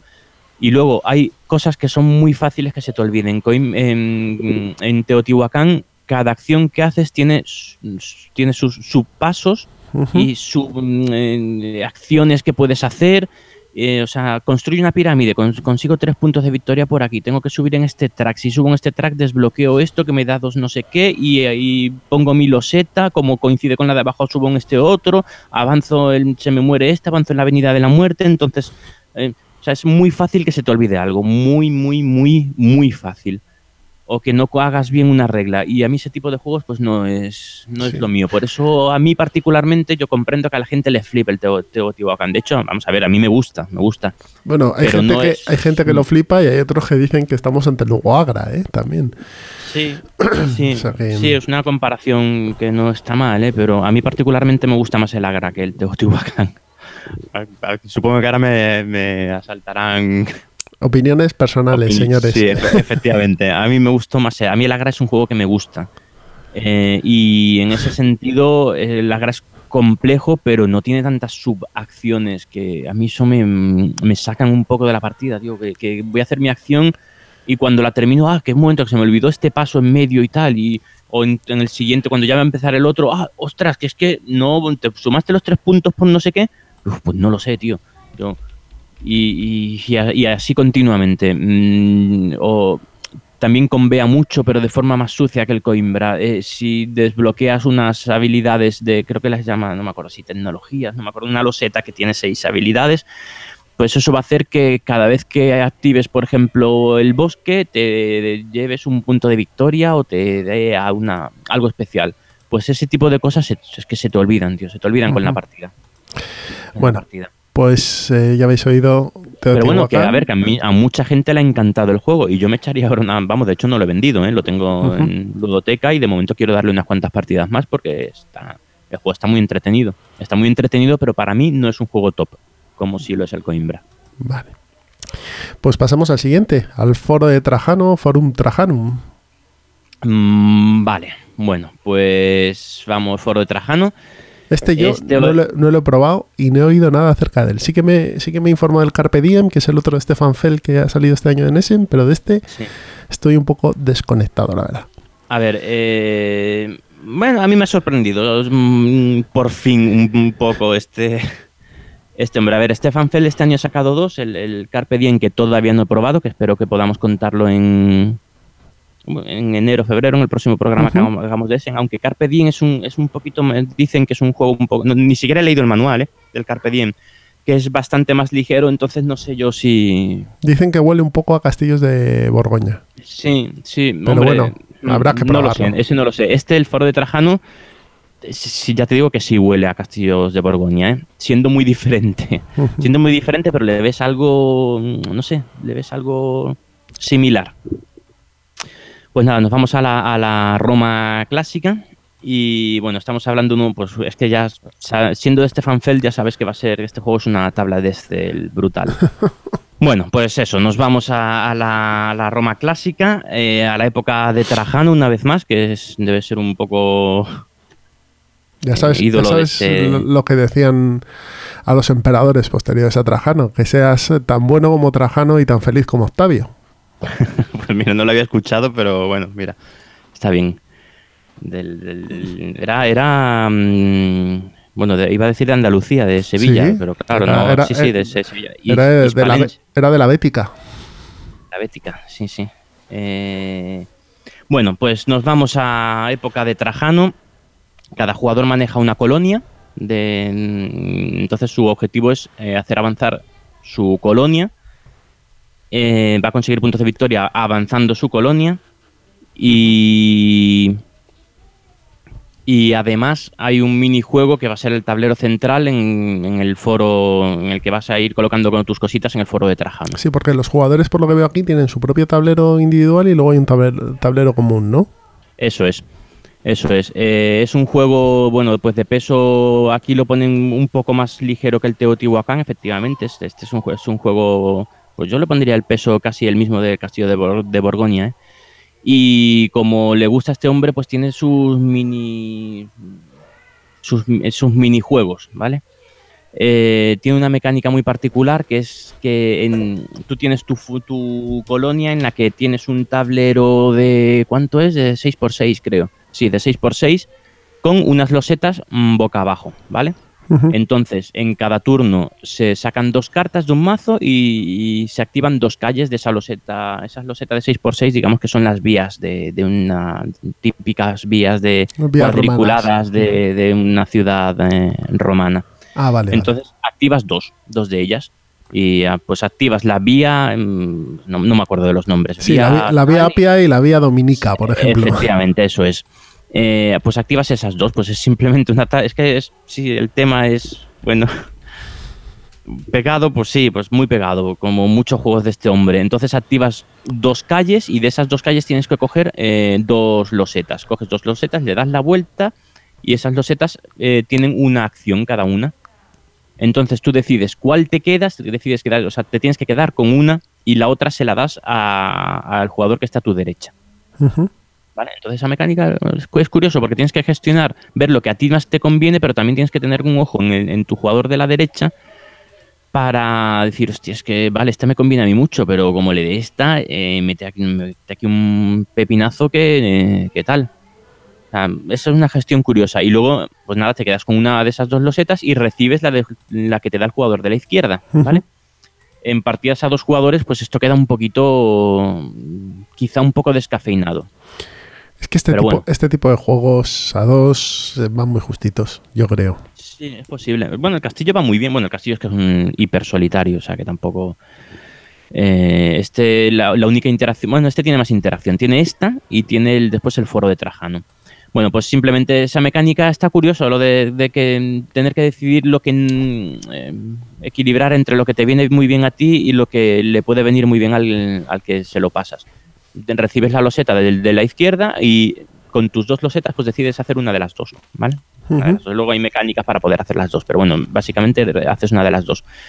Y, nada, pues que simplemente después eh, o sea, eh, eh, realizas la acción que viene en, esa loseta, que realmente suele ser el darte un, un recurso determinado, y eh, construyes un edificio. En, las losetas esas que vas quitando de tu, de tu colonia, puedes construir un edificio de distintos tipos, de cinco tipos distintos que hay. ¿Vale? Unos grises, azules, bueno, según colores. Em, construyes un edificio. Después, por la, según la disposición de esos edificios al final de la partida o en cada fase de puntuación, te va a dar una serie de puntos de victoria. Entonces ahí ya entran los minijuegos en los que va, tienes que poner los edificios de determinada forma en, el, en, tu colonia. Además hay unas cartas de, puntuación final de partida en la que según la hay unas cuantas disposiciones que te van a dar puntos, ¿vale? Pues nada, pues tú tienes que ir buscando eso en tu... es un puzzle, un Tetris en tu colonia. Y, y básicamente ese es el juego. Luego después, cada vez que construyes un edificio de un color determinado, de unos colores, colocas un emisario, llevas un emisario al foro al foro de Trajano y lo colocas en una serie de, en el, en el mapa de Trajano, en el foro de Trajano, que hay unas, unas losetas grandes con una disposición de, de áreas, áreas de colores. Y ahí colocas tu emisario con unas reglas determinadas y mm, te puntúa por mayorías, básicamente. Bueno, por mayorías y por, por, por unos templos que hay en el, unas águilas que hay en el foro, pues si estás cerca de unas águilas, pues te dan más puntos. Pero bueno, eso otro minijuego del, del o sea, hay básicamente mm, tres minijuegos. El de la colocación de los edificios en función de unas cartas, el del eh, edificios de colores en función de las esquinas del tablero y el del foro de Trajano. Esos son los tres minijuegos que tiene. Con las decisiones simplemente de, las dos losetas que coges al principio. Entonces, ah, pues. bueno, está, está bien. Está bien. La, verdad es que es un buen juego. Mm, a mí me ha, me ha gustado pero tampoco es un juego, o sea, Zelda ha vuelto, Zelda ha vuelto a hacer, es el, por Dios, mm, bueno, me parece muy exagerado, es un buen juego, pero ya está, no, no es un pepino, no es, mm, es, También es que quizá a mí me da un poco de pereza ya aprender este, este tipo de juegos, quizá, porque después hay unas cosas en tu tablero, em, hay cosas muy típicas de Fel, en tu tablero hay una serie de edificios, en, este caso no son edificios, son ciudadanos que te van a, desactivar una, ventaja, o a activar, perdón, una ventaja en el juego, como hacía el castillo de Borgoña, según los edificios, ya no me acuerdo si eran los amarillos, los marrones, que te permitían eh, no tener que cumplir alguna regla del juego o cosas así. Sí. Eso, en el- eso está genial en el Castillo de Borgoña, pero claro, después de 20 partidas te lo sabes de memoria, te, o sea, juegas de forma súper fluida y tal, pero en este tienes que aprenderte qué hace cada uno de esos de esos eh, de esos ciudadanos. Y eso te va a dar unas ventajas que ante una persona que no que es su primera partida no tiene nada que hacer no tiene nada que hacer entonces depende del mucho del número de partidas que tengas tiene no sé me da un poco de pereza aprend- aprenderme todas esas subreglas y, y excepciones las excepciones cada vez me dan más pereza en los, en los juegos entonces yo supongo que serán los años ya que el Entonces- cerebro se vuelve perezoso Te haces mayor ya, sí, como todos. ¿no? Totalmente. Pero me parece un buen juego, me parece, sí, me parece un buen juego, pero no un juego mm, top, no es un juego... Pero bueno, para sus 5 o 10 partidas da, ¿eh? Muy bien. ¿Este salía muy caro también o no? Eh, Yo creo que está en torno a los 40-45. Sí, es- este están tanto y Teotihuacán también, ¿no? Están en esa horquilla de 40 a Sí. 50, ¿no? Mm, Sí, sí. Bueno, pues eh, el siguiente juego del que queremos hablar es el Legendary Encounters X-Files, que es un juego que desde el momento en el que O expedi- en el que salió anunciado, a mí me hipeó como, como, vamos, como pocos este año. Tú eres muy fan, ¿no? De Expediente X. Claro, esa es la cosa. Eso, eh, eh, ese es el tema. Que yo Expediente X en su momento es una serie que me encantó.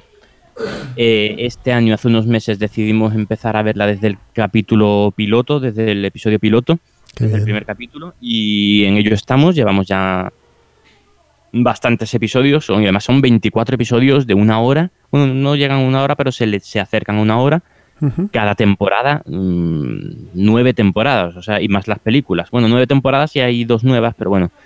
O sea que hay, hay material que ver. Y es una serie, hombre, es una serie de culto. Yo no soy Y- tan, tan tan fan como tú, pero sí es cierto que es una serie que me gusta bastante. Sí, sí, sí, a mí. Y es yo- una yo serie sí que, a absoluto. todos a todos los que os guste la ciencia ficción, la ciencia ficción no es tampoco el- No. toda la parte de Mm. conspiranoia y demás eh, os, os tiene que os tiene que gustar y tenéis que echarle un ojo, pero bueno, supongo que muchos de vosotros la habéis visto, es una serie que tiene unos cuantos años ya. Sí, sí, sí. Pero ha aguantado, ahora que la he empezado a ver de nuevo, ha aguantado, ha aguantado el peso, el, el paso de- del Sí, tiempo re- bastante bien. El capítulo piloto, mm, tengo que decir que fue bueno. Oye, pues igual no lo vemos, ¿eh? No vemos toda, toda la serie de nuevo. Pero a medida que ha avanzado, uf, tienes que tiene capítulos muy buenos. Tiene capítulos muy buenos. Y después lee toda la historia transversal que uf, es muy buena. Y eso es lo que eh, esperaba que, que... Que te mm, transmitiese el Legendary, ¿no? el, el juego y tengo que decir, o sea, primera impresión, bueno, primera impresión no, que llevo ya unas cuantas partidas, el juego lo transmite. ¿eh? O sea, Varias, el- yo tengo varias preguntas aquí con este. Porque yo sí que he jugado al, Lege- al Legendary Encounters eh, Alien Sí. y el Legendary Encounters Predator. Pero eh, tanto uno como el otro está dividido por películas, ¿vale? Porque es lo más evidente. o sea, eh, en las cuatro de Alien hasta Alien Resurrección y las dos de, de- de Predator, ¿no? La 1 y la 2. Aquí, Sí. ¿cómo están divididos? ¿Ahí es por temporadas? ¿Es por misiones? Sí, ¿Cómo sí, lo hacen? Temporadas. Aquí hay, bueno, la serie tiene nueve, te- nueve temporadas, entonces se ha dividido, o sea, se, se ha añadido nueve mazos, un- uno por cada temporada. Ah, muy bien. Y la cosa es que en cada partida juegas tres temporadas. Ajá. Vale. Tres temporadas, de la 1 a la 3, de la 4 a la 6 o de la 7 a la 9. O sea que tienes Ahí- tres escenarios diferentes. Eso es. Pero además también puedes, puedes, hay unas reglas para mezclar esos escenarios y jugar, por ejemplo, una partida con, con el mazo metiendo cartas del 1, 4, 7, 2, 5, 8 y luego 3, 6, 9 para mezclarlo, para hacer una como una historia ya más teniendo en cuenta toda la, toda la serie. Y luego hay un último modo que todavía no he jugado, en el que, mm, que es el, el modo más avanzado del juego, que, que este lo tengo que hacer, que es son tres partidas seguidas, Ujú. una, una con la- de la temporada 1 a la 3, otro de la 4 a la 6, otro de la 6 a la 9, de la 7 a la 9, Ujú. Y con unas reglas para enlazar una partida con otra, según cómo termina una partida. una, una pues- partida así, Legacy, ¿no? Un modo Legacy. Sí, sí, sí, una especie de campaña. Y tiene, tiene muy buena pinta. Muy buena pinta. El juego transmite a ver, simplifica muchísimo, claro, la serie, no, claro. no puedes- y no dejan Pero- de ser unas mecánicas que te intentan transmitir un tema, pero lo transmite realmente bien, ¿eh? En el, en el Legendary Alien y en el Predator tú llevas un personaje, ¿vale?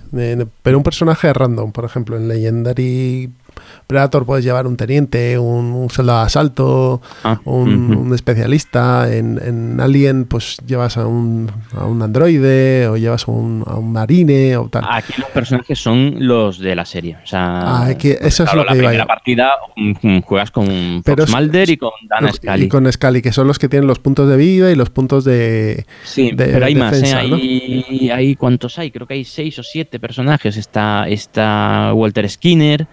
Y luego hay otros personajes menos conocidos que, que también puedes manejar. Y esos son tus personajes que normalmente te vienen con una carta propia y luego tienen las cartas de inicio random, ¿no? Que son Eso las es. cartas menos Sí, sí, sí. potentes, que son las que serán las de ataque y las de compra, ¿no? Efectivamente, igual, igual. Y son iguales eh, en cada... En cada Y luego las, la- las la- iniciales son iguales. las cartas que te aparecen en el mercado, ¿qué temática tienen?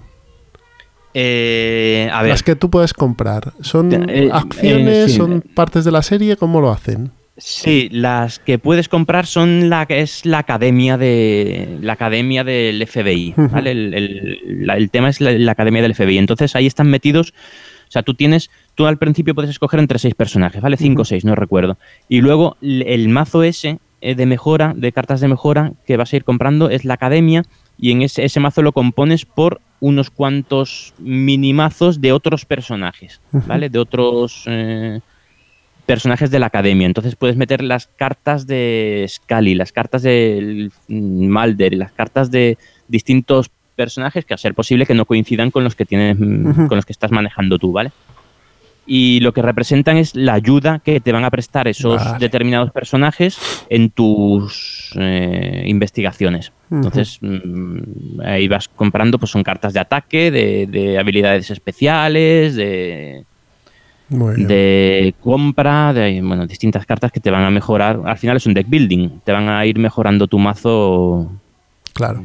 significativamente. Y en ese mazo también hay metido cartas de, no me acuerdo cómo las llama, de infiltración. O sea, el- la conspiración también se infiltra dentro de la pro- del propio Vale. FBI y hay metidas cartas en las que de vez en cuando te va a salir una carta de... Tienes cartas negativas en tu Negativas. propio... en el- ¿Pero eso es en el mercado o en, la- en las cartas de evento que salen? En el mercado, en el, mer- en el mercado. Porque luego te salen las cartas de evento también, Claro, ¿no? tienes un mazo de mercado en el que se, se te van a poner cinco cartas y ahí, ahí van a salir de vez en cuando, van a salir cartas negativas que representan a, pues de repente te sale, por ejemplo, el fumador. En, en- Claro. en ese mazo te sale el fumador y estás... Pero esa puedes no comprarla, ¿no? Claro, no puedes no, comprar, no comprarla, pero tiene efectos... Primero, te bloquea uno de los cuatro posiciones de, de mercado. Y luego tiene efectos también, hay cartas que tienen efecto, por ejemplo, hacia en las dos del- de los lados. O sea, hay alguna que te, te bloquea esa más los dos de los Anda, lados. O que te dice que mientras esta carta esté en el mercado no puedes hacer determinada acción. Eh, o tienes una, una penalización en determinada acción. O, o que hace avanzar el, a un, un- una de las cartas. mm, No sé cómo lo llaman otros, otros Legendary. Las cartas, el- aquí es la sombra, las, todas las cosas que están ocultas todavía, que van avanzando hasta pasar a- al, al en- campo. Son las que aparecen arriba, ¿no? Que son las Sí, que se van es. moviendo, ¿no? Sí, en, en- pues- en el de Alien, por ejemplo, es la colmena. Pues van saliendo colmena. cartas ahí y van haciendo, van entrando en diversas partes de la nave. Pues el- la esclusa de aire, no sé qué. Claro, bueno, ese también lo quiero jugar, ¿eh? Pues eso, entonces la- las eh, cartas infiltradas en el FBI te van a dar cosas, o sea, no es solo que te bloquee una posición del mercado de, de compra de cartas, es que te da, es que te daban por culo bastante, vaya. Eh, pues ese, ese mazo se hace con, pues eso, con ahí creo que hay nueve mazos, nueve minimazos con de los que tienes que escoger, no recuerdo cuántos, ¿vale? Y con eso haces el mazo general para mejorar, mejor, de mejora de cartas. Luego hay cartas cooperativas que de colaboración, de colaboración que cuando está jugando uno, el otro jugador puede, puede activarlas para ayudarle. Y el tema está, está curioso. ver, eh, los, los juegos está bien llevado. estos, los juegos estos de Upper Deck, que Upper Deck creo que es una empresa que se dedica a hacer cro- eh, cromos, cromos ¿Sí? de, de béisbol y demás. Eh, creo que sí. A lo mejor si me equivoco, por favor, ponedlo en los comentarios. Eh, los juegos, mm, la, la mecánica es sencillota. O sea, tanto en el, en el Legendary, yo los, los dos que he probado, pues la mecánica es sencilla. Y, y por eso te preguntaba esto, porque me daba a mí la impresión que el, el X-Files es igual. Pero lo que tienen es el grado de tematización. Sea, Sí, es muy inmersivo. sea, las, tú, que, mucho. tú que controlas más las, la, la serie, eh, en las temporadas se va viendo cómo ha ido la Sí, temporada, la temática y demás. Sí, sí, totalmente. Cada carta, luego el, el mazo de eventos, ¿vale? El mazo, digamos que es el de eventos, ¿no? El Ujú. Eh, el mazo de eventos se pone una disposición en función de un mazo A, B y C para que lleve una línea temporal y cada carta representa un episodio de la serie. Claro. ¿vale? Ca- Cada, carta es un episodio al que tienes que normalmente pues es un enemigo al que tienes que vencer. al Que, que tienes que derrotar y esos enemigos son los que acabamos de ver ahora que estamos mm, viendo la serie de nuevo es que sale una carta y dice anda mira el, el demonio de Jersey Oh, tal, te, te metes mucho en el personaje, en, en- en la, en- la serie. Tienes que derrotarlo y luego aparte está la- toda la- todo el tema de la conspiración que también se va metiendo ahí en el mazo y va avanzando y va van pasando van pasando cosas tal. De- de la- de- ya sabéis que esta serie tiene una línea transversal que dura bueno todas las temporadas prácticamente además de que o sea, cada capítulo es de un, de un suceso en concreto pero siempre hay un, un- Sí, están- una- Eh, eh, En, en Expediente una- X, una en Expediente X están los capítulos del monstruo de la semana, Sí. que son prácticamente autoconclusivos. Sí. eh, se- Mulder y Scully se enfrentan a, a algún tipo de adversidad, enemigo y demás. Y luego están los capítulos de la saga, que podríamos Sí, llamar, es. que es los de Sí, la sí, sí. conspiración y demás, en los que se va desarrollando una- un argumento a largo término, que dura Sí. todas las temporadas de la serie, Eh, prácticamente. Sí, sí, sí. Y también hay capítulos en los que las dos cosas están muy bien Y- integradas. Y, la- y hay veces, exacto, que las dos cosas se unen en el mismo capítulo, ¿no? Mm.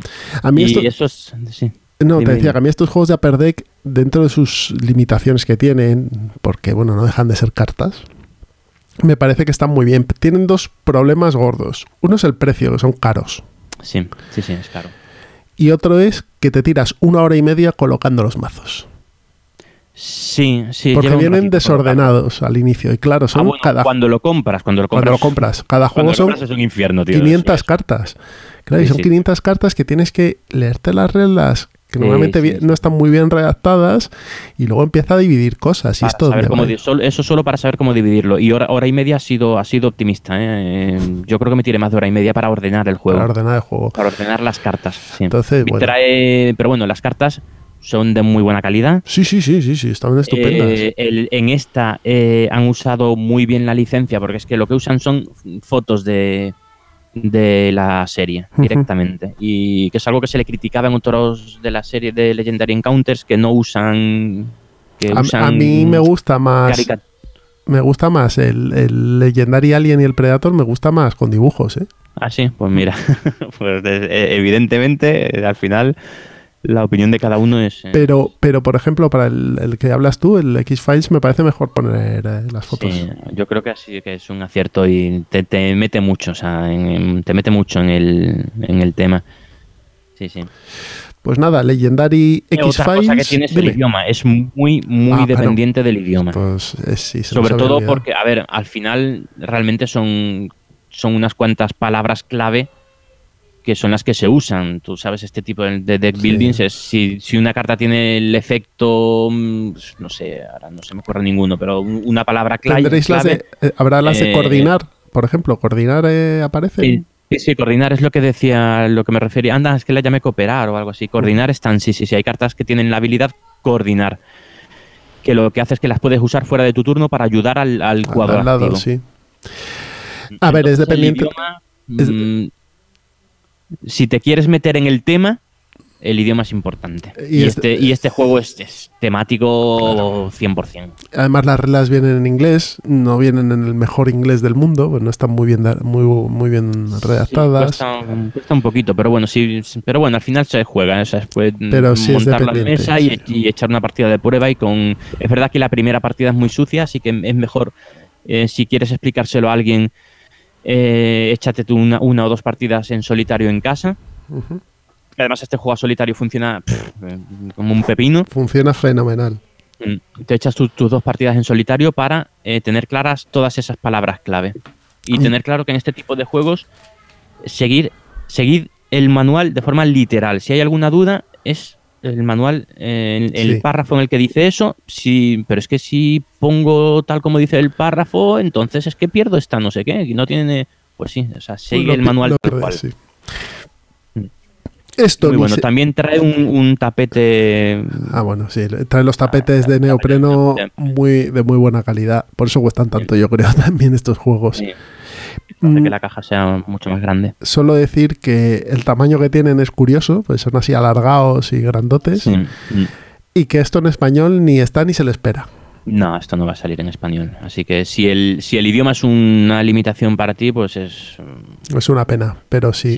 sí, no, no, vayas a por este juego. Si no te importa que esté en inglés, desde luego, si te gusta Expediente X, haz el esfuerzo, aunque el inglés no se te dé bien, porque es que te mete mucho, te mete mucho en, la serie. Eh, ver cómo va avanzando el, el mazo de la conspiración cómo van pasando las, los enemigos, van pasando de, las sombras, de la oscuridad, del oculto. Es que la traducción de Shadows no es exactamente, no es solo sombra. Es, lo, oculto, Va pasando al campo, a lo que ya, a la investigación de campo. ¿Vale? Y como en ese mazo van apareciendo también eh, ayudas, van de, repente en ese mazo te aparece el, personaje tal que mm, mientras está en las sombras. Además, los personajes estos que son Mm, parte de las que se oponen a la conspiración, para los que ven la serie, eh, en la primera temporada está uno, no me recuerdo cómo se llama, mm, uno de los clásicos que aparece ahí y, tienes que mantenerlo oculto. Si, si, al final termina en cuanto pasa al campo, se va, desaparece. O sea que temáticamente está, muy bien metido, muy, muy bien integrado todos, los, todos los temas de la serie. Y, de esta gama de Legendary, aparte de los que os ha comentado Miguel, el Expediente X, los que os he dicho yo, que está el Alien y, Predator, tienes, bueno, el original que es el de Marvel, que es un juego más competitivo. Y luego está el de Buffy Cazavampiros, el de Firefly y alguno que otro más por ahí. O sea que son, son juegos bastante temáticos los de esta gama de la gente de Upper Deck, los Legendary. Sí, yo no me había metido en ninguno hasta ahora porque hasta el, hasta el de Alien el tema no me había llamado la atención. El de Alien sí, el de Alien me, me atrae mucho. Pero ya cuando vi este dije, ya está, de cabeza. Y es el primero que pruebo y realmente es una nueva experiencia. Para alguien que no ha jugado este tipo de, juegos temáticos desde luego es mm, para mí mucha ha sido mucha mejor experiencia que otro euro más tipo los que hemos hablado antes. Para mí de los tres que hemos hablado hoy este es el que más me ha sorprendido y más me ha emocionado jugarlo. Los otros los juego pero pero bueno pero son buenos juegos pero no me transmiten este las sensaciones que me transmite este juego el legendaria eh, Encounters, X-Files, Expediente X. Bueno, pues si queréis pasamos ya, pasamos al último, ¿no? Eh, vale, muy bien, se nos está yendo un poco el tiempo, así que creo que vamos, a, vamos a cortar un poquito. Sí, y vamos a hablar de uno rapidito, de este me encargo yo. Voy a hablar de Wildlands, el otro juego de Wallace que ha salido en... Eh, bueno, otro de los juegos de Wallace, porque ha sacado, creo que recordar que tres, Lincoln, Australia y este. Sí, pero es que este hombre lleva dos o tres años. Que, está on fire. Pero totalmente. Bueno, aquí este es un juego eh, muy temático también, como el anterior que os hemos hablado, pero un juego mucho más sencillito. En Wildlands eh, representamos la búsqueda de unas gemas por parte de cuatro facciones de un antiguo imperio y se desarrolla todo en un tablero numerado con varias casillas, un tablero bastante bonito en el que los jugadores llevaremos una facción. Las facciones se componen de cinco integrantes y cada integrante tiene unas habilidades, ¿no? Más que unas habilidades, lo que tiene es unas cartas de activación, perdona. ¿Cómo es el juego? Eh, nos van a repartir 10 cartas con los números del tablero, que son del 1 al 42, creo cogeremos cinco de ellas y se las pasaremos a nuestro jugador de la derecha para que mm, ponga ahí sus gemas y nosotros nos quedamos cinco mm, cartas de estas de números para desplegar a nuestros jugadores, a, nuestros, a nuestras figuritas, que son los miembros de la facción. El objetivo, conseguir cinco puntos. ¿Cómo se consiguen 5 puntos? Pues cogiendo gemas o matando a otro personaje. Y no tiene más. ¿Cómo se activan los personajes? Vamos a tener 7 cartas de acción y cada personaje va a tener un icono.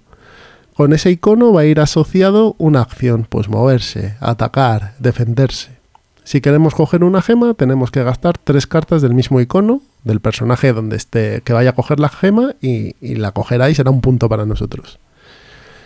Eh, aparte de eso, hay cartas de comodín que permiten mover a cualquier personaje, coger más cartas o interrumpir, que esto sí que es un punto interesante, y es que cuando otro está jugando puedes interrumpir su acción para activar tú un personaje y hacerle una puñeta al otro. Y poco más, eh, tiene alguna guerra adicional más, eh, tiene un par de expansiones, pero básicamente es esto, Wildlands. ¿Qué pasa? Que se juega a una velocidad tremenda y es un juego tremendamente temático y divertido. O sea, a mí me sorprendió. Me sorprendió tanto que lo estuve jugando con Antonio y con Pablo de punto de victoria y en menos de dos horas jugamos dos partidas. Ah, caramba. La calidad es un juego de Osprey Game, la calidad es muy buena, las miniaturas están bastante bien hechas y los materiales están bien. Sí, eso estoy viendo, que estéticamente es una maravilla, ¿eh? Y me ha gustado tanto que cuesta me, 60 euros. Que, me lo he comprado, sí, es caro. Es caro, es un juego caro. Mm. Eso sí que es cierto. Y para, lo que trata hay muchas minis, ¿no? Sí, y las minis pesan y demás, o sea, no son maluchas, pero es un juego caro. A lo mejor con 10 euros menos tendría más salida, pero es cierto que los materiales están muy bien. ¿Y para jugarlo con niños? Pues yo me lo compré para jugarlo con mi hija. Porque al final. aquí pone 14 años en la BGG. Pero si quitas. Eh, yo lo hablaba con Pablo además. Si quitas en la parte de interrupción, es decir, que cuando tú juegas un comodín interrumpes al otro, si eso lo quitas, en el resto es. Eh, tú tienes tus. Tus, eh, tus miembros de la facción que vas sacando uno o dos por turno, los que tú quieras, o más y los mueves con las cartas. Y las cartas tienen un símbolo. Y el símbolo coincide con el de la carta del personaje que tienes tú. Entonces, si tienes, por ejemplo, yo me acuerdo que había. Yo llevaba a la facción de los magos, ¿no? Y había uno que era una chica que iba, pues la típica bruja con el, con el sombrero picudo y, y, una escoba, ¿no? Pues su símbolo era un sombrero picudo. ¿Tú quieres que se mueva? Pues gastas una carta de sombrero picudo y la mueves. Si además tiene un ala, pues se mueve de dos, porque te va en la escoba, o puede lanzar magia, puede hacer no sé qué. Entonces, tienen muy poquitas acciones y, y vienen muy bien señalizadas, con lo cual creo que sí que pueden funcionar bien. Y además, el objetivo es muy fácil, ¿eh? es coger las gemas o matar al otro, no tiene mucho más. Muy, pues interesante, este un gran descubrimiento este Wildlands. A ver si podemos probarlo, porque vas a ver, no deja de ser un juego sencillo, ¿eh? O sea, que nadie se espera aquí un, locurón, pero, pero es un juego sencillo, muy divertido y que te, sobre todo que te juegas una partida y dices, venga, otra, y no tienes ningún problema porque sabes que no te vas a estar dos horas otra vez. Un 2,3 pone de peso aquí de, de 30 a 60 minutos. pues sí, este es un... Un 2,3 y, y, va muy bien. Es lo que te digo, si no tiene más. Mm, eh, eh, depende de la parte, o sea, la, rejugabilidad, porque veo que es el tablero. La rejugabilidad. El tablero creo que tiene dos caras, ¿vale? Ah, y me da la impresión de que depende, o sea, que la partida va a depender mucho de la disposición de, cómo es el tablero, con lo cual varias partidas. No, no, no, no creas, porque el tablero lo único que tiene es. Lo único que afecta es en, los números. Hay algunos números que están coloreados, o sea, como sombreados y otros que no. En los que está sombreado, tú puedes usar unas cartas de muro para poder protegerte, aparte de las cartas de escudo que ya tienes, ¿vale? Sí y el resto no es más que la decoración. Como tú al final te van a dar unas cartas donde tú vas a colocar tus gemas y tú vas a sacar tus personajes en alguna disposición, pues no vas a salir siempre en el mismo sitio, sino que puedes aparecer y no vas a tener las gemas siempre en el mismo sitio, ¿sabes? Entonces eso ayuda. Pues no, tengo ningún juego de este, de este estilo, así que apunta, apunta. Sí, sí. ¿Tiene alguna similitud? Al ver el tablero recuerda un poco al Clank. No, no tiene ninguna similitud. Al Clank no he jugado. Mecánica, ¿no? No, no, no. aquí no vas a contar reloj. Aquí tú me vas a contar reloj porque te peleas con otros. Pero no, nada más. Nada más. Muy bien. a, mí me ha sorprendido mucho. De hecho, lo que os digo, me ha sorprendido tanto que me lo he comprado. Porque digo, joder, eh, creo que lo puedo jugar en casa. Creo que lo llevas a cualquier lado y, lo puede salir bien. Es, interesante. Eh, sobre todo, tiene una producción muy buena. Vamos, que merece la pena. Muy bien, pues apuntado queda. todo van a ser euros en ese. Eso es. Hombre, hemos hablado del Legendary y, de, y eso. del Wildland, que no... Por eso, digo, digo en Essen, que no todo van a ser euros. Sí, sí, sí. Pues- y en este programa tampoco. y en este 50% programa euros, tampoco. 50% temáticos. Ya. Nos vamos a la mesa de pruebas. Venga, sí, me- teníamos un, que eso, que teníamos pensado un par de juegos más, el Australia y el 18 Lilliput, pero se nos va de tiempo. Eh, así que si te parece, bueno, lo comento que hablaremos eh, En próximas breve, lo entregas. que- sí, sí, en- prontito, porque sí, sí, sí, a poco que juguemos uno o dos juegos más, hacemos otra otra charleta de, de- de estos juegos, porque Sí, son muy ya. interesantes. Los dos De que nos han quedado ahí, eh, a mí me parecen dos juegos que mm, se, se- se quedan sin duda en mi ludoteca, el 18 Lilliput y el, y el Australia, pero ya lo justificaremos cuando le dediquemos su programa. De Pero hecho, muy buenos, eh, de hecho, el año, el- la temporada anterior o el año anterior eh, hicimos dos de. Sí, sí, sí, sí. El Essen anterior hicimos dos de Essen. Entonces, bueno, Sí. pues yo creo que es lo suyo. Así que dentro de unos de un tiempo, pues haremos otro de Essen. Sí, pero no, no creo que pase mucho. ¿eh? un mesecito porque ya vamos probando en breve, probaremos un par de ellos más que tengo ya ahí pendientes. Así que hay material, hay material. Y so- solo eso, solo decir que mm, de aquí a que hablemos de, del Australia, ya hemos hablado en alguna ocasión, del 18 Lilliput creo que el último pro- programa algo dije, eh, muy recomendables, ¿vale? Simplemente era lo único que tenía que añadir. Pues entonces, ahora sí que sí, a la mesa de pruebas.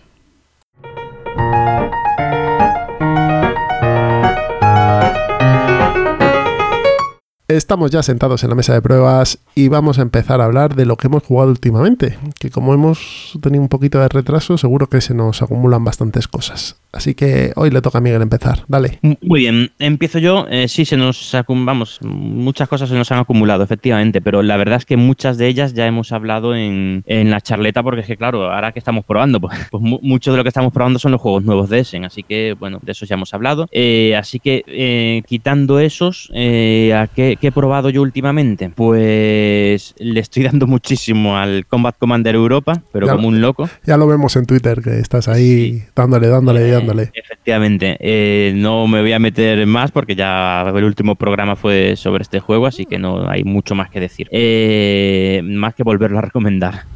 Eh, ¿Qué más, qué más, qué más? Pues eh, estoy, eh, bueno, una experiencia, está siendo ma- magnífica, que es jugar el Pandemic Legacy, la, la primera temporada, con los niños. Es un juego de mecánicas muy sencillas, con lo cual a los niños les hayan- lo cogen enseguida, de hecho juego con la pequeña, y, y el tema Legacy les flipa, o sea, les, les encanta, va muy, muy, muy, muy bien. Estupendo. Llevamos ya no sé cuántos meses, todavía pocos, creo que vamos por marzo o así. Y, y muy bien, eso, cuando llega el momento de romper una carta de, de- o de, de abrir una caja, de una lengüeta o de rascar un, un- una, rascar una carta de esto que, es, sí, está rascar oculto. un- un- No sé cómo se llama, el, eh, pues eh, les, claro, eso les encanta, les encanta o los, las, las mejoras de personaje o cómo las ciudades van entrando en caos y tal, muy, chulo, o sea, súper recomendable, aunque lo hayas jugado ya, volver a, volver a jugar una partida con niños se disfruta muchísimo a este, a este juego, muy muy bueno. ¿Qué más, qué más, qué más? También le estoy dando mucho al Mansiones de la Locura, eh,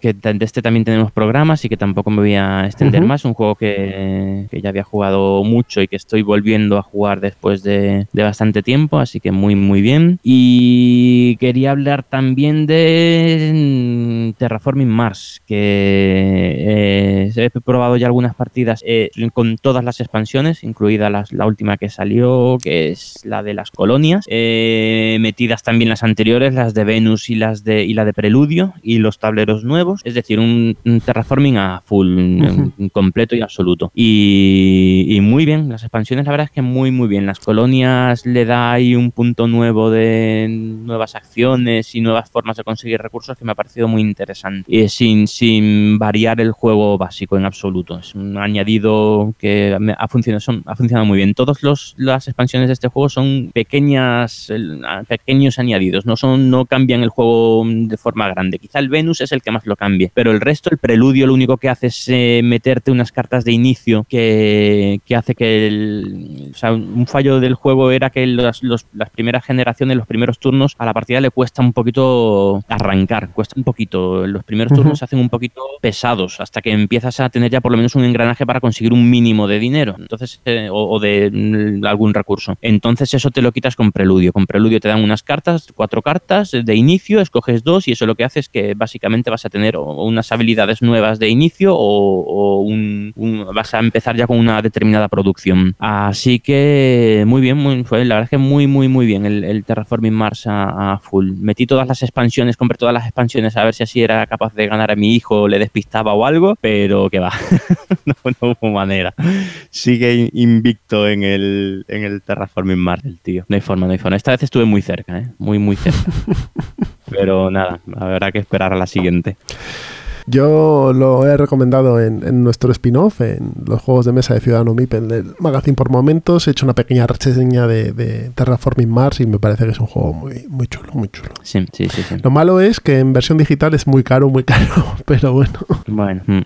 Sí, pero muy, muy buen juego, muy recomendable. Y luego también he jugado, bueno, estoy empezando la campaña, una campaña del Arkham Horror LCG, súper temático, qué bueno es. Y, pero también hemos hablado otras veces, así que tampoco me voy a meter más. Y, a ese le vamos a dedicar unos entremeses, así que... Mm, sí, sí, ya, ya, hablaremos. Sí, ya hablaremos de él. Muy bueno, temático. Y de lo bueno, es que la verdad es que todo lo que voy a hablar ahora en la, en la mesa de pruebas realmente ya lo he jugado. todos los nuevos eran de Essen, así que estoy hablando de juegos que estoy jugando después de bastante tiempo o con expansiones o algo. Y el último del que quería hablar es el Steam Overland, un 18XX, ah, el, eh, quizá el más sencillo para iniciarte, uno, el más, no, quizá uno, bueno, uno de los más sencillos, sobre todo porque tiene una duración muy contenida. Este se juega en tres horas, tres y media. O sea, este sí lo puedes en una tarde echar una partida mm, sin dedicar el día entero, vaya. Y qué juegazos son los 18. O sea, es que, que, grandísimos juegos, muy, muy buenos. Muy bien. Súper recomendable, pero, pero absolutamente, vamos. Además, en esa parte. Lo malo es que no es fácil que vean mesa y tal, es complicado conseguir jugadores de este tipo de juegos. Es que son muy de nicho. Esos, esos, juegos al final son bastante de nicho. Son a, los que os gustan, os gustan mucho, pero, son de nicho. es que son juegazo, tío. ¿Qué ibas a decir que en esa partida? Que en esa partida además estabais eh, los abuelos, eh, tanto Edu como Alex y Zoro. O sea, te estabais ahí over the top todos. Sí, sí, sí. Y fue una partidaza muy buena, muy buena. Además, con un momento épico en el que Zoro me destrozó en el último turno cuando tenía la partida ganada con lo típico de hundir una empresa, hundir tu propia empresa, eh, vendiendo todas las todas tus acciones y dejársela a un nuevo director que era yo con, con pérdidas, ¿no? quiebra ya prácticamente, porque además se le soletaron los trenes, o sea, un desastre, un desastre. Y perdí por un por 0,4% de puntos de dinero. El, Zoro consiguió, gracias a eso, Zoro consiguió, pues no sé si terminó en 2310 y yo en 2300 o algo así, por 15, por 15 florines fue de diferencia. 15 florines en 2300, ¿eh? o sea que fue una puñalada. Bueno, un momento épico y. Y a casa. Pero bueno, juegazo, juegazo. Bueno, pues voy yo. Vamos a ver, con tos incluida. Eh, yo le he dado a Splendor, ¿vale? Jugado a Splendor una partida con los dos pequeños, pero hablamos, hablamos en el plan malvado, ¿vale? Eh, me agencié un love letter haciéndote caso, que lo recomendaste en el plan malvado y ha funcionado como un tiro. Pero ha funcionado a 2, a 3 y a 4. O sea, lo hemos, lo hemos disfrutado mucho, sí, sí. Yo lo he jugado hasta 6, ¿eh? Y se supone que solo es hasta 4 jugadores o 5, no me acuerdo. Yo lo he jugado por encima del número máximo de jugadores y también funcionaba bien. Funciona muy bien. Eh, he jugado al y, lo, y lo llevas en un bolsillo, vamos, es que lo llevas en, una... bolsita, además, que viene bien mono. He jugado al Jungle Speed, sí. que no sé si has jugado tú. Sí, sí, sí, sí he jugado mucho. Y me ha parecido divertido. Me ha parecido un juego muy divertido. Mm. O sea, todo con los críos. Para jugar con niños, lo sacas en un este, momento. Este, es carne de plan malvado también, Jungle Speed. y te destrozan yo en ese Sobre todo te dan arañazos. En las manos. eh, bueno, jugué. Un Russian Red Rose con Alex de jugando con los abuelos en Yucata, los dos ahí a cara de perro. Muy divertido, muy divertido. Y jugué el, otro día, el mismo día que probé el Wildlands, jugué a Role Player, que es un juego que había recomendado Pablo de Punto de Victoria, que también... Vamos a tener que pasar la cuenta, estamos aquí mencionándole, joder. Todo el rato el programa. Eh, eh, lo mencioné un programa anterior y hace tiempo ya. Y quería yo probarlo y el, es un juego de gestión de dados para crearte un personaje de rol, ¿vale? Y lo jugamos con una expansión que aparte de crearte el personaje puedes hacer algún tipo de misión, de matar a un, villano y a sus secuaces, ¿no? Y la verdad es que es un juego que está muy bien. eh, no deja de ser una gestión de dados y de comprar cartas y demás, pero es un juego muy divertido. Lo vas a sacar en español de Beer porque tiene bastante dependencia del idioma, pero, pero a mí me pareció muy, muy interesante. Un juego que, que a los que hayamos tirado tantos dados para hacer personajes de Dungeons and Dragons nos va a tener, Sí. nos va a hacer gracia. No tiene nada que ver, o sea, no es, tiene toques temáticos, no es un juego temático de, o sea, no es un juego de rol, pero sí que tiene su gracia el, el role player. Me, gu- me gustó bastante. Muy y bien. múltiples e innumerables partidas con niños al Aventureros al Tren Nueva York. Que vamos. Ah, bueno, es que ese es un. Sí, con niños es un vicio, ¿eh? se saca. de mesa Mm. muchísimo, tío. Así que esto ha sido Muchísimo. mi parte de la mesa de pruebas. En 10 minutos se juega una partida, con las mismas sensaciones que. Yo la- las jugábamos a cuatro y tardan un pelín más, pero vamos. Sí, bueno. Mm. Niños de 7, 8 y 10 años, más o menos. 7, 8, Mm. 9, 10 años había de todos. Y se enteraban bien y vamos encantados. Bueno, muy bien. Bueno. Muy bien. Pues esto ha sido la mesa de pruebas de hoy y ya vamos a terminar, pero antes nos vamos al plan malvado. Así que nos escuchamos ahora.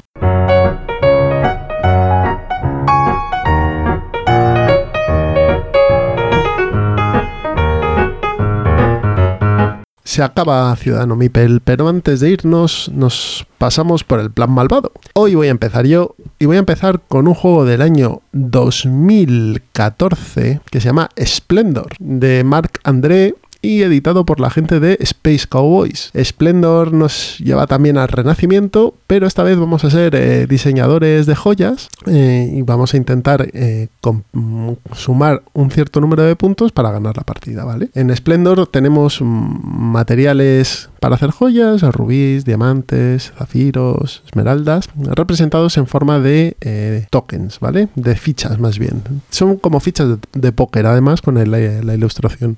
Y además tenemos cartas que tendremos que ir comprando con estas joyas que vayamos recolectando. Y estas cartas también nos darán o puntos o no, no, puntos no, puntos y gemas o solo gemas. Entonces lo que vas haciendo es un- una especie de reserva de gemas y además vas haciendo tus puntos. Y cuando llegues a unas ciertas cantidades hay un- unas fichas de nobles que si llegas por ejemplo a tres zafiros y tres rubíes, pues reclamas esa ficha y te da X puntos también.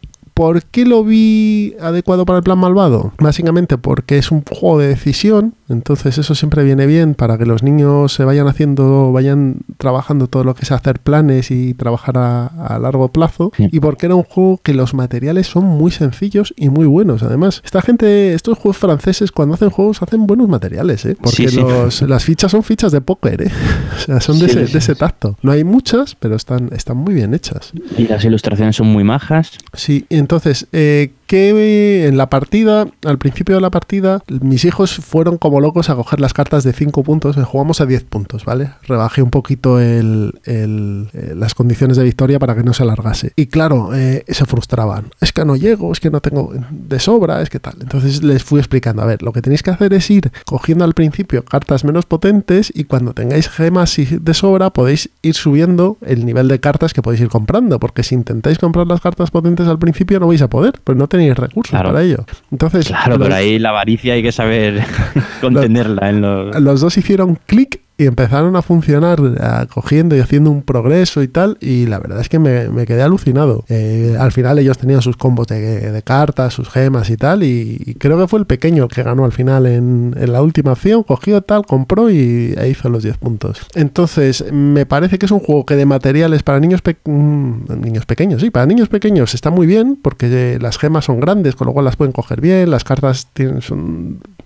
son bastante fáciles de ver porque tiene una ilustración central, pero luego el resto de cosas se ven con bastante facilidad y sobre todo que es bastante adaptable. Lo puedes, eh, puedes decir, pues vamos a jugar a 8 puntos, a 10 puntos, a 12, Ah, Muy bien. que tampoco Muy hay bien, ningún problema. Sí. Y- No cambia la sensación de partida, ¿no? no, lo único que haces es que la cortas. Muy o bien. sea, al final, si en vez de jugar a 15 puntos juegas a 12, pues sabes que en vez de jugar mm, tardarte una hora, te va a tardar 40 minutos. Entonces, Además tiene, tiene set collection, que eso eh, a los niños niños mm, suele funcionar muy bien. Sí, además todos los mecánica. niños pecan de lo mismo, es- son hiperavariciosos, con lo cual lo que hacen es acumular un Solo, montón... solo los niños, eh, sí, so- solo los niños. Sí, solo los niños. Luego se nos pasa cuando nos hacemos mayores. Claro, sí. Pero eh, tienden a acumular un montón de recursos, pero luego no los gastan, con lo cual no pueden progresar. Y, y- pero ¿por qué no me vale esto y tal? Es, es muy curioso. Además, en este juego solo puedes tener 10 gemas con fichas, ¿no? 10 fichas de gemas. Luego las cartas van aparte. Entonces, eh, intentas coger muchas, pero claro, no puedes tener más de 10. Eh, curioso. Me pareció muy recomendable Splendor. Lo, lo pensé para el plan malvado, por lo leí las reglas y tal, siempre había estado pendiente de él. Y la verdad es que lo compré de segunda mano y, y muy, muy, muy recomendable y, y va a salir más. Así que ya Bueno, sabéis, eh, Splendor de Marc André, año 2014. Tiene expansión. No sé si será necesaria o no. Yo por ahora no, no la necesito.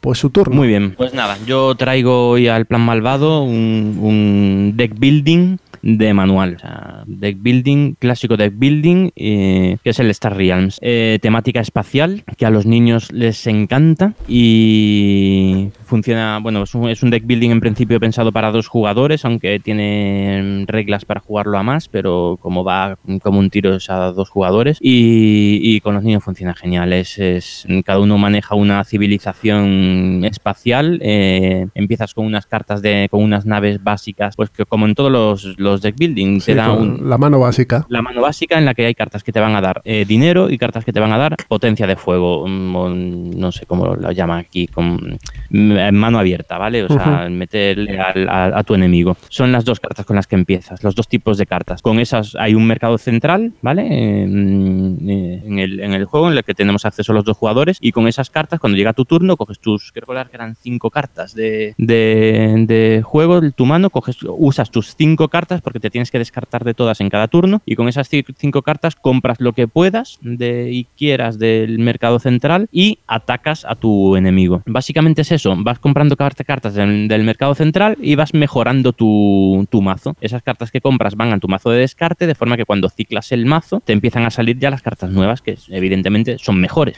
¿Qué mejoras te van dando? Pues te van, son cartas que te van, van a dar más dinero que las iniciales, más potencia de fuego que las iniciales, y luego hay una serie de habilidades que se van a activar en función de distintas, distintos tipos de cartas que hay en el juego. En el juego hay cuatro cartas, cuatro tipos de cartas con un icono cada uno, de un color distinto, rojo, amarillo, azul y verde. Y si, si hay cartas que para activar ese, ese efecto especial necesitas haber jugado antes en tu, en tu mano una carta de ese tipo, ¿vale? Entonces te va a dar un- te, van, te van a empezar a combar. Este juego es súper combero. ¿Y muy, te, muy y te puedes quitar las cartas malas de algún tipo? O sea, las cartas también- básicas. también, sí, sí, las cartas básicas las puedes ir eliminando mediante estas acciones que tienen las cartas avanzadas. Hay cartas avanzadas que te van a, pedir, a, per- a permitir eh, eliminar cartas básicas. No recuerdo cómo lo llama. eh, reciclar o... Sí. No me acuerdo. Es un icono de una papel... Ah, desguace. Icono de una papelera. Desguace. Eh, te permite eliminar las cartas viejas. Luego también tiene cartas permanentes, ¿vale? No, no lo pierdes todo en tu... O sea, no usas tu mazo y fuera. Tu mano, perdón, tu mano y fuera. Sino que algunas de esas cartas son, son permanentes y se te quedan delante de tu... En, en- en apaisado, delante de tu, de, tu, de tu zona de juego. Y eso es lo que te van a dar, es una defensa a- eh, adicional a, a, a ti, a tu, a tu facción. Es decir, eh, tienen que superar ese el valor de defensa que tenga esas es, mm, estaciones espaciales o como la... Hay distintos tipos, ¿no? Estaciones espaciales, básicamente. Tienen una, tienen una defensa que tienes que derrotar antes de que te puedan golpear. Bueno, ese, ese es un tipo de... de o sea, son, cartas que tienes que matar antes de. Sí, de poder hacerte defensa. daño a Y ti, luego ¿no? sí, hay unas que te sirven de defensa porque no te pueden golpear hasta que no hayan eliminado esas, esas estaciones espaciales. Y hay otras que te dan habilidades especiales, como por ejemplo a- atacar al- al- de forma. O sea, te- hay que te dan 5, 6 o 7 puntos de ataque, hay cosas muy brutas. Entonces, eso, pues, otra vez efecto de nieve, como en todos los de building, vas construyéndote tu, tu mazo bueno y al final de la partida es que esa mano abierta uno contra otro. Muy, la verdad es que funciona muy, muy, muy bien este juego. Este Niños. juego tiene dos cualidades buenas. Una es el precio y otra es la duración. Sí. Y el tema también, ¿eh? Y el tema. La duración, duración son 15-20 minutos. El, el, el, tema espacial, si te gusta, sí, porque tienes la Sí, alternativa con- del Hero Realms, que es Hero igual, Realms, pero en, sí. en Bueno, sí, fantasía. me- el Hero Realms mete más cosas, eh, mete Yo- bastantes más cosas, creo, ¿no? Yo creo que el mazo básico es muy parecido a este. ¿eh? Sí, pero tiene más... Bueno, este, este han empezado a meterle ya bastantes expansiones, ¿eh? Pero al Star Realms. Sal- salieron unas expansiones que eran unos sobres de héroes y de. No me acuerdo, yo la- las tengo por ahí. Y que le mete cositas nuevas que están bien. Y hace poco ha salido una expansión que es Colonias en Guerra, que también tiene buena pinta. Colony Wars tiene, tiene buena pinta. Pero bueno, es- efectivamente, este juego, lo- el, el punto que tiene es que se juega en 15-20 minutos, que cuesta 20 euros o menos. Menos, Creo que menos, ¿no? menos, Mm, menos, menos. Yo creo que este, este juego que está en los 15. 15, pues, pues fíjate. Y con los niños funciona muy bien, muy bien. Y otra vez, eh, tipos eh, building y con, y con veros, los juegos con veros, eh, también que funciona con los niños, que es muy difícil ganarle. Sí, sí, porque es una, es una cosa que les encanta el Sí. combar y combar y combar. Y Además, este juego es para, para eso. Exacto, 15 euros lo tenéis. Mm. El Star Realms es un macito para jugar los dos. Y bueno, y luego hay un mogollón de expansiones, como ha dicho Miguel. Sí, sí, también muy transportable. Yo lo llevo en una cajita de estas de Ultra Pro y, y esa es, o sea, se va de vacaciones seguro. Es uno de los básicos que va siempre de vacaciones. Es el Star Re- Realms, el Hive, la Colmena, el Love Litter, estos juegos que no ocupan nada y en, en un espacio en el que en el, en el espacio de un juego de caja eh, eh, te llevas seis juegos de vacaciones. O sea que mu- muy recomendable con los niños, sí. para el hotel, para sí, mu- muy bien. Bueno, pues esto ha sido el episodio 22, ¿no, Miguel? Ya hemos terminado. Pues sí, yo creo que, que no hay. Bueno, ha No hay sido mucho más. completito. Hemos, hemos visto muchos juegos. Se nos Pues- ha quedado alguno ahí, pero que ya lo veremos en, en breve. Pues os decimos espero, espero que esta vez eh, podamos grabar. Con- en, en dos semanas. A ver si, si cuadra. Sí, sí, sí, sí, sí, las migrañas me lo, me lo permiten, que vaya tela. Yo sí, espero un capítulo antes de Navidades y, y ya hablaremos de los que se nos han quedado, eh, de los juegos de Sin que se nos han quedado en el tintero por, por tiempo hoy. Lo dicho, eh, nos vemos, nos escuchamos en breve, pero antes os decimos los medios de contacto.